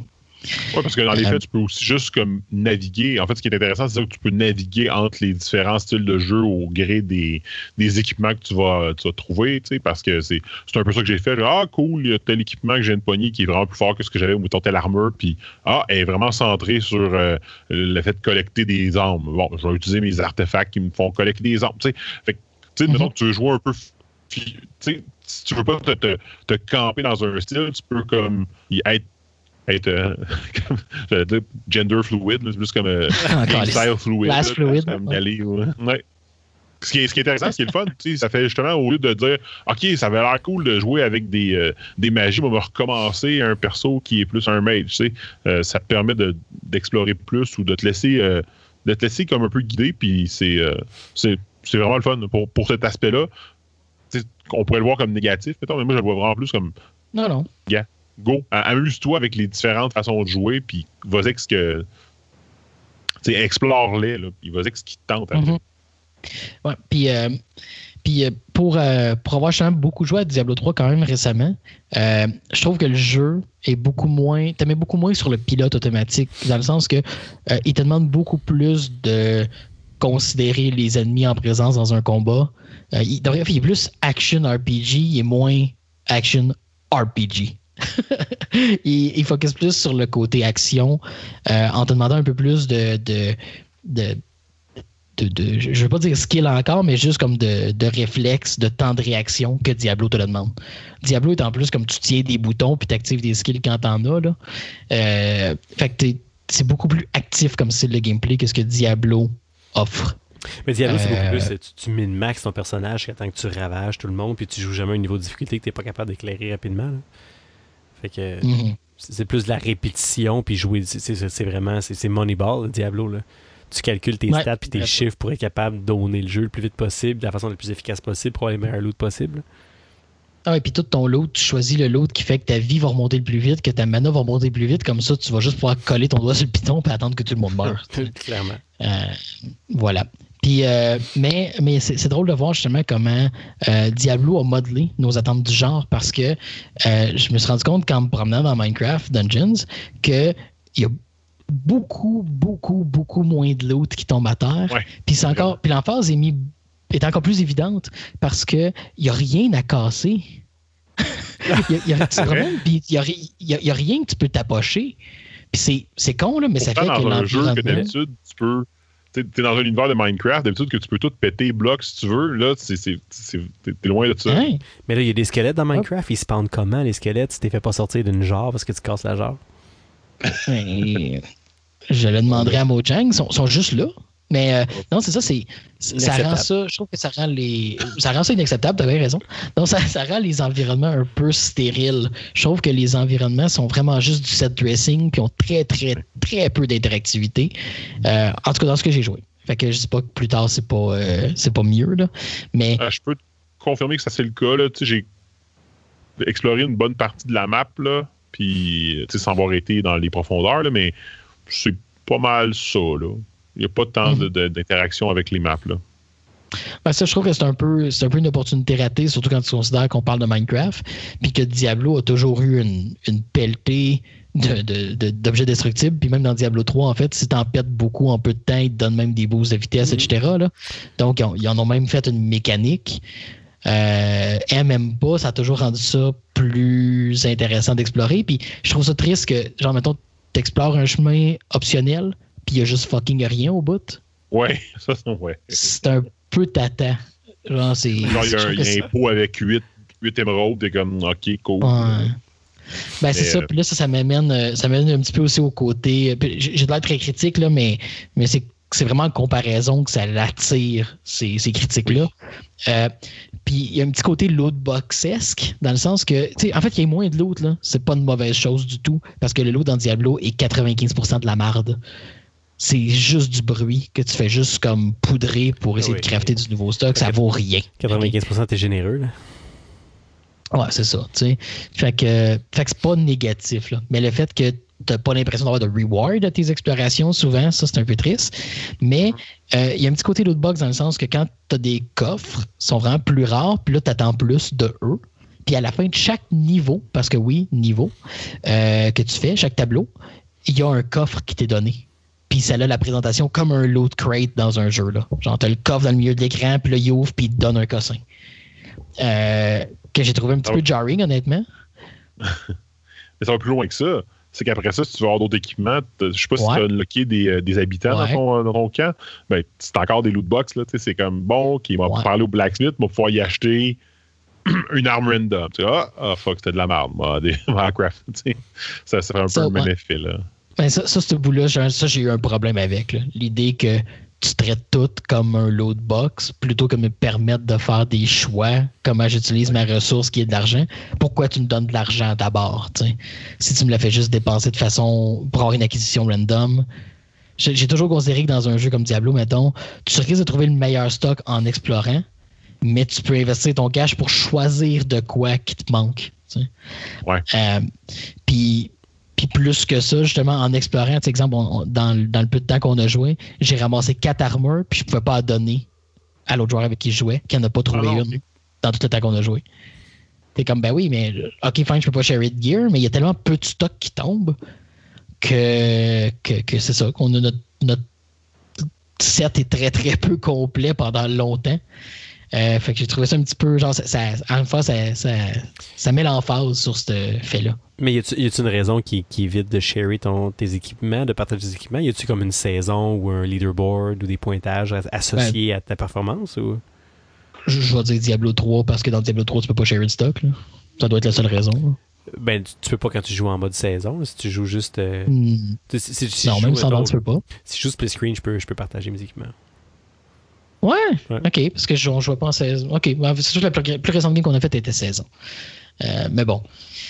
Euh, non, il n'y a pas de partage d'équipement. Tu peux pas dropper, tu peux pas partager. Euh, à moins que j'ai vraiment manqué de quoi, là. Fait que c'est un, c'est un petit peu étrange. Euh, J'évite que c'est pour éviter que quelqu'un. Parce que tu sais, il n'y a, pas de- y a- il y a pas de restriction de level ou rien en soi, là.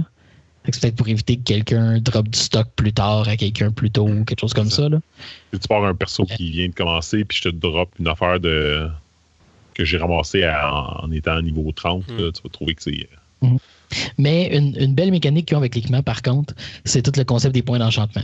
Donc, Ouais. ce qu'on obtient en réalité à chaque niveau, c'est tout simplement un point d'enchantement.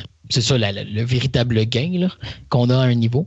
Puis ce point d'enchantement-là nous permet d'exploiter une des facettes de notre équipement. Chaque équi- équipement qu'on a va avoir différentes facettes. Puis, si on met un point d'enchantement dedans, ben, ça, lui donne un, ça lui donne un boost. Euh, selon cette facette-là. Puis on perd nos points d'enchantement, on peut toujours les récupérer en scrapant l'équipement. Fait qu'il n'y a pas de gêne à genre, bon, ben, j'ai trouvé du nouveau stock, cool, je scrape mon épée, je récupère mes enchantements, j'y mets d'autres choses. Euh, Ah, puis ça, fait- ça donne une personnalisation ou une- en tout cas un choix parce que tu as, comme tout le temps plusieurs, plusieurs choix que tu peux mettre qui, qui enlèvent les autres. Là, tout cas, jusqu'à une certaine limite. Là. Mm. Fait que tu sais, tu peux choisir, OK, moi j'ai plus le goût de le mettre que quand, quand je roule, euh, ça fait des éclairs. tu sais. Fait que tu- comme tu peux personnaliser ou choisir un peu plus. Tu sais, comme on disait tantôt que t'es- pas comme campé dans une classe qui te dit comment la jouer, Exact. mais même pour les équipements, ça te permet de choisir un peu plus ton style de jeu avec tel ou tel équipement. Là. Mais tu peux essayer juste drôle quand, ça- tu, euh, Tu peux expérimenter. quand tu t'habitues. Ben oui et non, là, parce que comme pour enlever tes points d'enchantement, il faut quand même que tu scrapes l'objet. Fait que tu peux pas faire comme Ah, finalement, je veux pas enchantement-là. Tu, peux- tu pas revenir en arrière, sauf en, en scrap. Mais en même temps, tu vas repogner une autre armure euh, presque identique euh, tu sais, en, en continuant de te battre. C'est pas, pas comme si euh, tu sais, il y a des trucs plus uniques, là, mais c'est pas comme si c'était euh, t'as pogné cette arme-là, garde-le à tout jamais, c'est bien trop fort. Là, fait que- Mais clairement, c'est la façon de pallier au fait que, vu qu'il n'y a pas de. L'équipement n'est pas attaché aux classes, fait qu'ils peuvent pas donner des bonus qui sont spécifiques. Ça te permet d'adapter l'équipement que tu reçois au style que tu essayes de jouer. Euh, ce qui est une très bonne chose. Euh, Puis comme j'avais mentionné tantôt, ben, tout ça est très très level driven. Euh, quand on est sur la overworld map, on va rentrer dans une région qui va avoir une, quand même une région assez ouverte. J'imagine que ça doit être de plus en plus ouvert avec les tableaux qui avancent, mais c'est un level. Il y a un début, il y a une fin, puis à la fin, il y a un level completed, puis toute la patente. ce qui fait que ça, ça, ça exacerbe le fait que l'exploration file moins récompensée parce qu'on n'est pas justement dans un monde ouvert, puis en plus que les, les, les raccoins n'ont pas forcément de quoi de worthwhile à explorer. Euh, puis tu te dis que le meilleur gear, tu vas prendre le poignet dans le loot chest à la fin du level. Fait que, euh, you know, ça a du bien, ça, ça a du bon, ça a du mauvais. Euh, bon, pas vraiment plus à dire là-dessus. Puis est-ce que les levels sont, sont générés de façon identique à toutes les fois ou il y a une certaine, euh, il y a un certain niveau de hasard, un peu comme à Diablo? Ouais, c'est, ça a le petit côté rogue là, à, à Ouais, un certain degré. Là. Ouais, je me posais la question parce que si j'ai pas rejoué des, euh, des levels énormément de fois, là, tu sais, mettons que j'ai commencé là, à. je- J'ai pas encore fini au complet, mais j'ai commencé à refaire les premiers levels parce que dans le fond, quand tu rentres dans un level, tu as différents niveaux de difficulté. tu sais. Puis automatiquement, le jeu te met sur celui qui est, qui, qui est en fonction de ton de ton euh, de ta force à toi. Puis J'ai décidé de refaire Mhm. les premiers tableaux avec euh, parce que bon, je suis rendu proche d'avoir le, le- tu sais, je peux faire le niveau de difficulté plus élevé là. Ben, en fait, quand tu commences une game, tu choisis ton niveau de difficulté général, si tu veux, puis tu peux pas le, le faire plus haut qu'à, appelons-le easy, là, j'oublie c'est quoi le nom, quand t'as pas fait le tour une fois. t'sais. Fait que je suis comme dans ce niveau-là général, mais dans chaque tableau, tu as un niveau, euh, mettons, de puissance des monstres, appelons-le comme Ouais. ça, selon ton niveau à toi. Puis là, j'ai décidé de refaire les anciens le level pour, euh, pour le plaisir de le faire. Puis je me demandais si ça allait être identique, puis tu sais, c'est très semblable. Je veux dire, les maps sont pas ça reste des maps bien simples, là, mais je me suis rendu compte qu'ils étaient différentes parce que dans je sais trop quelle map, ben, j'ai passé sur un bateau à un moment donné que j'étais comme OK, j'ai pas passé sur un bateau la dernière fois, je m'en rappellerai d'avoir passé sur un bateau. Fait que, Ouais, ben, c'est ça que j'allais dire. C'est que d'un côté, j'ai- j'aime ça le côté de pouvoir revisiter une zone à un niveau de difficulté supérieur plutôt que juste repartir une game au complet. Je trouve ça intéressant. Euh, mais à l'opposé, c'est un peu comme Diablo, là. Tu sais, si t'as pas euh, joué genre la map il y a quelques minutes, là, tu t'en rendrais même pas compte que c'est pas la même, là. C'est ça. tellement juste comme du set dressing, puis tu t'en vas péter du stock, là.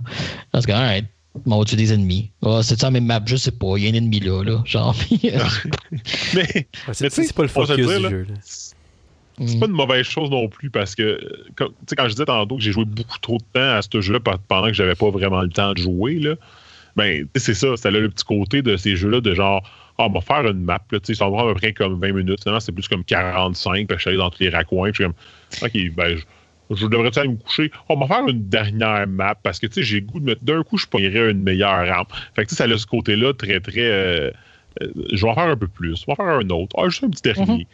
Tu sais, C'est, t'embarques, puis pour vrai, c'est, du fun, là. Moi, j'ai, du Ben, plaisir. puis, je pense que genre, c'est, ça, c'est les avantages du format par niveau. Ça segmente Mm. clairement. Les quests ont beau essayer de faire ça, ça n'a quand même pas le même cachet euh, de, de- de- de créer une finalité là, euh, à chaque segment d'exploration. Euh, puis justement, c'est une bonne chose de, le segmenter autrement parce qu'on s'entend que l'histoire dans ce genre de jeu-là, là, sa plus belle qualité en général, c'est d'exister.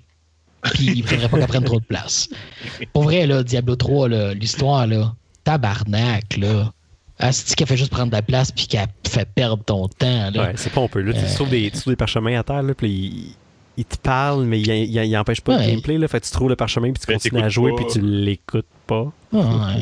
Ah, c'est ça. C'est du, bruit de fond, là. C'est que t'écoutes un podcast en jouant, là.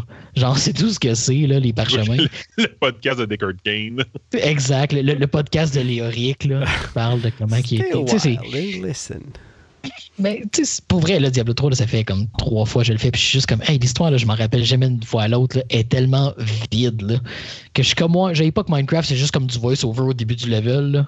Puis, puis là, t'avances, puis c'est correct, tu sais. C'est, c'est tellement... Je, comprends ce c'est qui est ça. valeur de Diablo 3, là, sauf que c'est tellement du fantasy générique avec des, du bruit, là, puis qu'on revisite les mêmes personnages qu'on voit depuis Diablo 1, puis on fait juste comme essayer de donner plus de profondeur, mais c'est le même setup, genre, que je suis comme, OK, next. Fait que je, je, les faute absolument pas d'avoir un peu d'histoire, surtout quand tu considères que c'est Minecraft.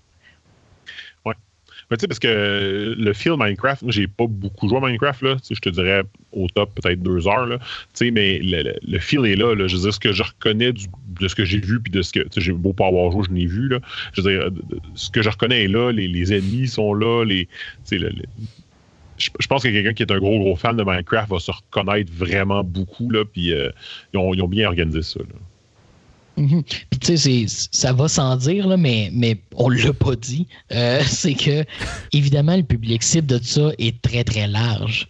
Euh, Dans le sens qu'il y a des fans de Minecraft de tous les âges, mais faut s'assurer qu'il y ait une certaine accessibilité pour des joueurs plus jeunes. Puis je suis sûr que ça va trouver son, son profit euh, dans des pères-fils, pères-filles, mères-fils, Ah ouais. toute combinaison d'adultes et d'enfants qui vont jouer ensemble à ça. Euh, Puis c'est là que je peux pas commenter, en étant deux adultes qui jouent en ayant des attentes très très différentes. Euh, fait que c'est sûr qu'on s'entend là, je, sonne extrêmement critique, mais en même temps, mon point en, comparant euh, durement certains points de Minecraft Dungeon, c'est de dire que Diablo 3 est déjà un jeu extrêmement accessible pour tous âges, mécaniquement on parle. ce qui fait que ce que Minecraft Dungeon fait le rend pas forcément plus accessible dans certains aspects, mais va favoriser les aspects qui vont être préférés par les jeunes, d'avoir un jeu qui est beaucoup plus réactif euh, que ce que Diablo offre. Beaucoup moins mathématique. Mhm. Ouais, puis, euh, on Ouais. va se dire, il y, a- il y a un petit côté beaucoup moins violent de, de- de jouer avec des blocs, puis que quand. En même temps, quand tu fais exploser un monstre Ah oui. qui revole à 800 pieds dans les airs, c'est écœurant. Mais ça reste des petits blocs qui revolent, puis tu sais que c'est comme pas aussi gore que Diablo 3. tu sais, Il y a cet, aspect-là aussi d'accessibilité. là. 100%. 100%. C'est- Puis, euh, ouais, vas-y, Jeff. C'est- C'est c'est dé- définitivement, voyons comment ça tard. c'est définitivement un jeu là, que, je look up de jouer avec, euh, avec, avec mon fils là, quand, quand la pandémie nous permettra de nous retrouver. Ça fait partie, de partie des jeux que c'est sûr qu'on va, on va avoir beaucoup de plaisir ensemble. C'est un gros fan de Minecraft, il tripe sa vie là-dessus. Fait que très attendu à la maison. Mm. Puis, euh, bref, le- la seule dernière chose que je voulais mentionner, parce que pour faire le tour des aspects de présentation du jeu, euh, la, musique. Euh, c'est c'est vraiment intéressant parce qu'ils ont un défi très très particulier avec la musique de Minecraft parce que c'est un jeu Minecraft qui a très peu de musique puis que la musique est très très genre euh, je vais même Ah, pas dire ambiante. mais c'est sporadique. C'est vraiment. euh, ça vient juste ponctuer l'espèce de, de, de feeling d'infini dans Minecraft, la musique. Tandis que là, la musique, oui, se veut plus dramatique, on s'entend, c'est un jeu d'action, mais quand même pas out of place. Genre, il n'y aurait pas de problème à prendre la musique de Minecraft Dungeon puis à la faire jouer dans Minecraft. Euh, pendant des scènes d'action, on s'entend, mais elle viendrait bien cadrer avec ce qui est offert. Fait que c'est très impressionnant. Puis, vu que le jeu overall est beaucoup moins envahi de chaos que Diablo 3, on a le moment, on, est capable de l'entendre à l'occasion. Fait que c'est apprécié quand même. Parce que être le compositeur de Diablo 3, là, je serais déçu, là. Chris, qu'on n'entend jamais la musique dans T3, là. Non, non, mais c'est un super bon disque là, avec le Collector's Edition. Euh, mais Ben, le- c'est ça, c'est Le gars, qui fait les bruits, le gars qui fait les bruits de monstres là, qui meurt, lui, par exemple, il est satisfait. Ah, lui, par exemple. Lui, euh, lui, il n'a pas été payé assez cher. Ouais, ben, c'est. De- euh, Blizzard en a eu pour son argent. Oui, oui, probablement pas assez. fait, que, fait que non, c'est ça. Fait que nous, ma conclusion par rapport à ça, c'est vraiment que. euh, puis je l'ai répété déjà, là, mais c'est que c'est plus accessible et moins accessible en même temps. C'est que c'est un jeu qui va être plus engageant au niveau des mécaniques de jeu, mais qui va demander quand même plus ton attention. C'est un jeu que tu peux, tu peux pas jouer aussi passivement que Diablo 3, ce qui est quand même étrange à dire quand tu regardes à quel point Diablo 3 a une présentation excitante. Le jeu, en réalité, il l'est très peu. Puis c'est puis c'est pas un défaut, j'aime ça jouer de même. C'est un jeu qui, qui, qui te fait focuser sur d'autres aspects du jeu. Mais Minecraft est plus sur le core gameplay. Minecraft Dungeon est vraiment plus Ouais, focusé tu sur peux le pas core. arrêter, là. Tu peux pas faire semblant de jouer, là. Non, exact. Puis tu sais, tu penses plus à la distance que tu es d'un ennemi pour l'attaquer parce qu'il peut attaquer, ce que tu fais jamais dans Diablo. Là. tu fais juste comme clic, puis il se fait poudrer, puis tu es comme bon, ben voilà, c'est tout. Euh, donc, c'est vraiment comme c'est vraiment un focus différent, puis je pense que c'est euh, tout à son crédit.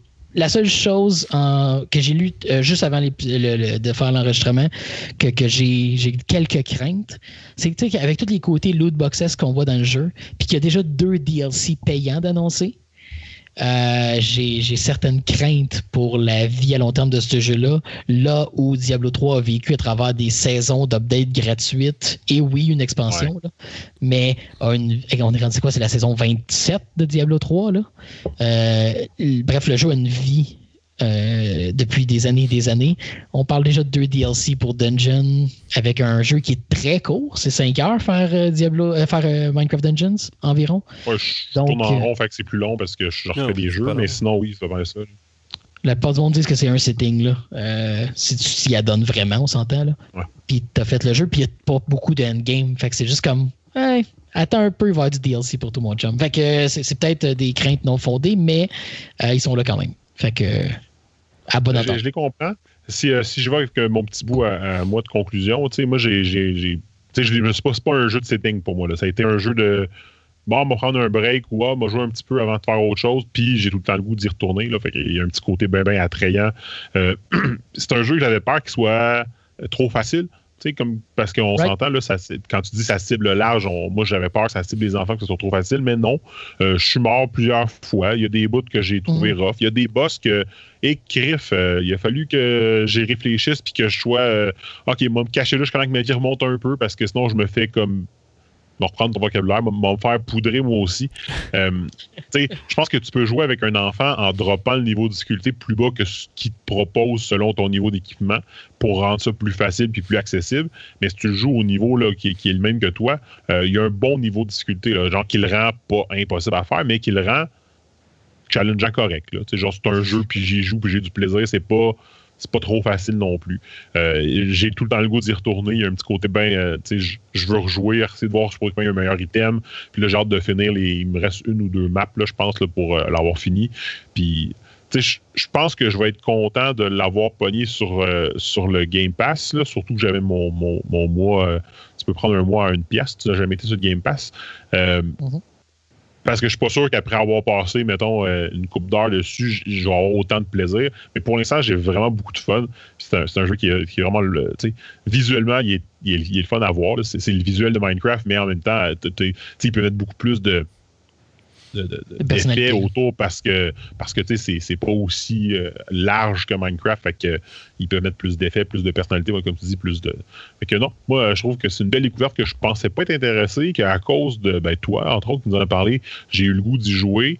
Je me suis pitché dessus dès qu'il est sorti puis euh, je le regrette pas parce que ça fait des belles petites pauses dans mes journées euh, assez intenses ces temps-ci. Faire comme bon, OK, on va prendre un petit, un petit break de 30-40 minutes, puis je vais me faire un, tableau. Puis ce côté-là de tableau aussi est le fun pour ça, là, de segmenter ton, ton gameplay. Oui, tu peux t'asseoir puis le faire d'un coup, puis ça va être super agréable. Mais que si t'as pas beaucoup de temps de jeu, ben, le, le fait que ce soit segmenté en tableau est, vraiment intéressant. Moi, c'est euh, un jeu qui me plaît beaucoup plus que j'aurais pensé au départ. Puis j'imagine pas pour un kid qui tripe sur Minecraft, là, parce que c'est pas mon cas. J'apprécie Minecraft, mais j'ai pas beaucoup joué. Mais pour un kid qui sur Minecraft, euh, c'est euh, un, un style différent là, dans l'univers qu'il connaît. Puis euh, non, j- j'aime beaucoup à date. Mhm. Non, je pense que. Puis, si s'il y a de quoi qu'on peut s'attendre, c'est que le jeu va avoir du support dans l'avenir. Puis, si on se rappelle le Diablo 3 à la sortie, ça n'a pas été un succès. Fait que peut-être qu'on va revisiter Minecraft Dungeon dans deux ans, puis que le, ça pourrait être un topo complètement différent. Mais on a déjà une base qui est intéressante. Fait que ça, ça pourrait surprendre de le revisiter dans quelques années. Hmm.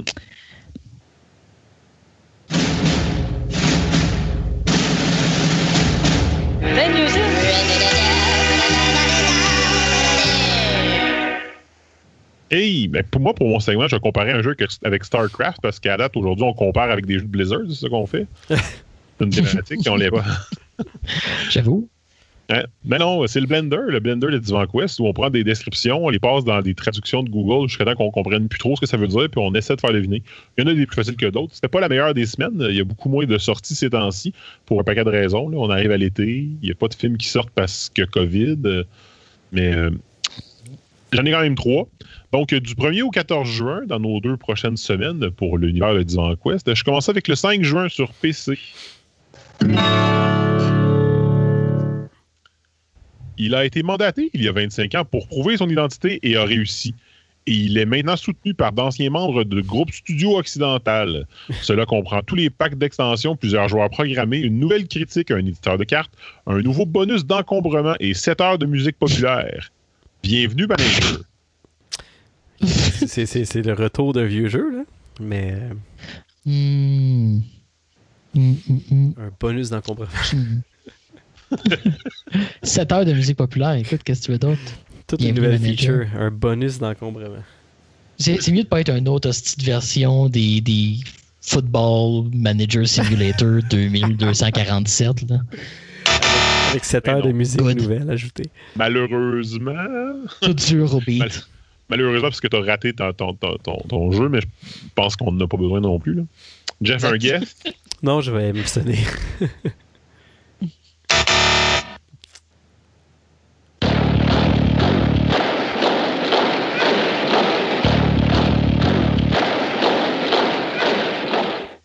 C'est quoi ça? dit? Pas tout. Non, pas tout. C'est l'intro de Command Conquer Red Alert. C'est le remaster de Oh. Command Conquer puis Red Alert. C'est quoi C'est- La l'encombrement? prochaine, ça, nice. Je sais pas, mais le, la- le- le nombre de fois que je l'ai passé pour réussir à pas que ce soit trop évident de ce que ce soit, a fait vraiment dénaturer.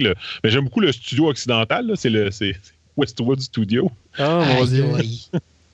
Wow. Euh, Mais euh, il il y avait sorti un topo sur le- l'effort qu'ils ont fait pour remasteriser les, les cutscenes live action qu'il y a dans ces jeux-là. là. Ouais, ouais, ouais, Euh, ils sont allés à des ah, ils sont allés dans des efforts insane.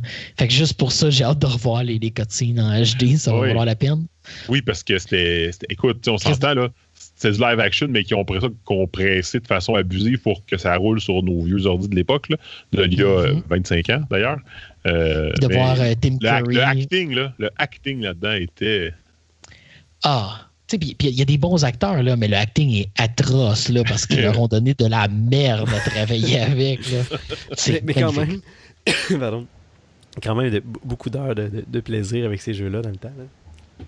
Mais en fait, si- s'il y a des gens qui revisitent euh, Red Alert, parce qu'il y a les deux, right, qui sortent? Ouais, c'est ça. Ben, je pense que peut-être Euh, un pack, là, ça va ensemble, peut-être. là, ouais. Il me semble que non, il me semble qu'ils sont séparés. Mais oui, peu importe, là, les deux sortent. Euh, dans Red Alert, il me semble que c'est dans Red Alert qu'il y a Tim Curry euh, comme, comme personnage.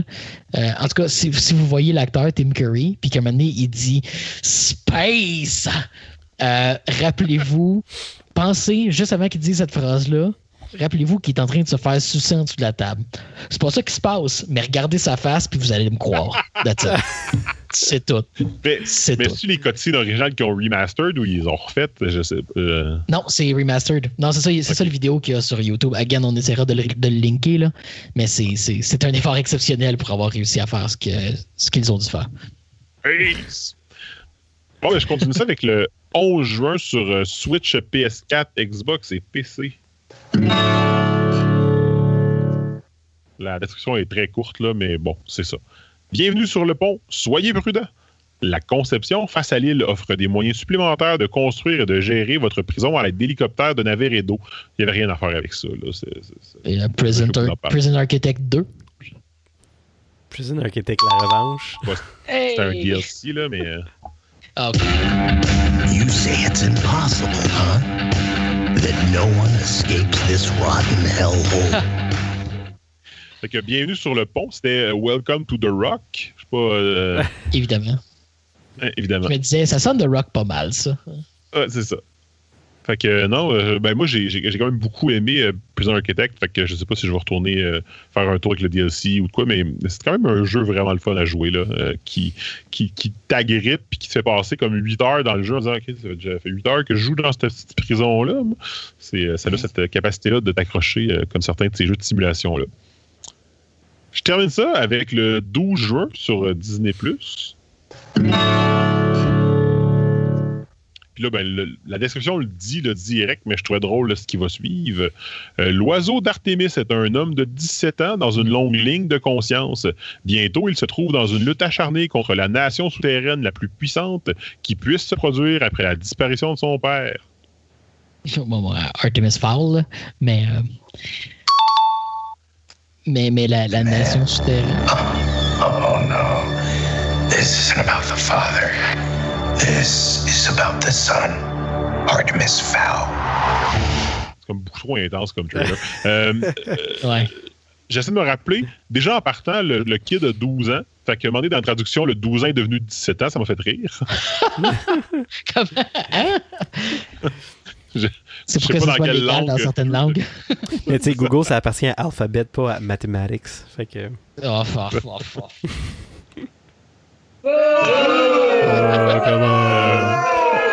je sais plus, là, la, la- la nation souterraine. Je pense que ça se peut tout ça des fées ou quelque chose. là. Il y a comme de quoi de. Possible. de quoi de fantaisiste là-dedans. là. Je sais plus, mais ça- c'est devenu une Ouais. nation souterraine. Mais euh, ouais, 17 ans. Je l'ai gardé à cause de ça. C'était pas, euh, c'était pas les meilleurs, la meilleure semaine à trouver. Quoi qu'il y avait beaucoup de jeux weird de, de, de hentai en VR qui sortaient, là, mais je pense pas qu'il y avait une description à trouver. Mais, euh, mais Artemis Fowl a quand même le, le- je sais pas, la mention d'être euh, euh, un des films qui aurait dû sortir en salle que Disney a juste décidé de dropper sur Disney+. là. Ah, c'est nice. Euh, ben, moi, j'avoue avoir un certain intérêt là, parce que j'avais, j'ai-tu comme commencé à lire ces livres-là il y a ben trop longtemps, puis j'étais intéressé. Fait que le, le- le film euh, risque d'être vu. là. Mm. Mhm. Cette année là-dessus, je n'avais juste trois parce qu'il n'y avait vraiment pas grand-chose cette semaine.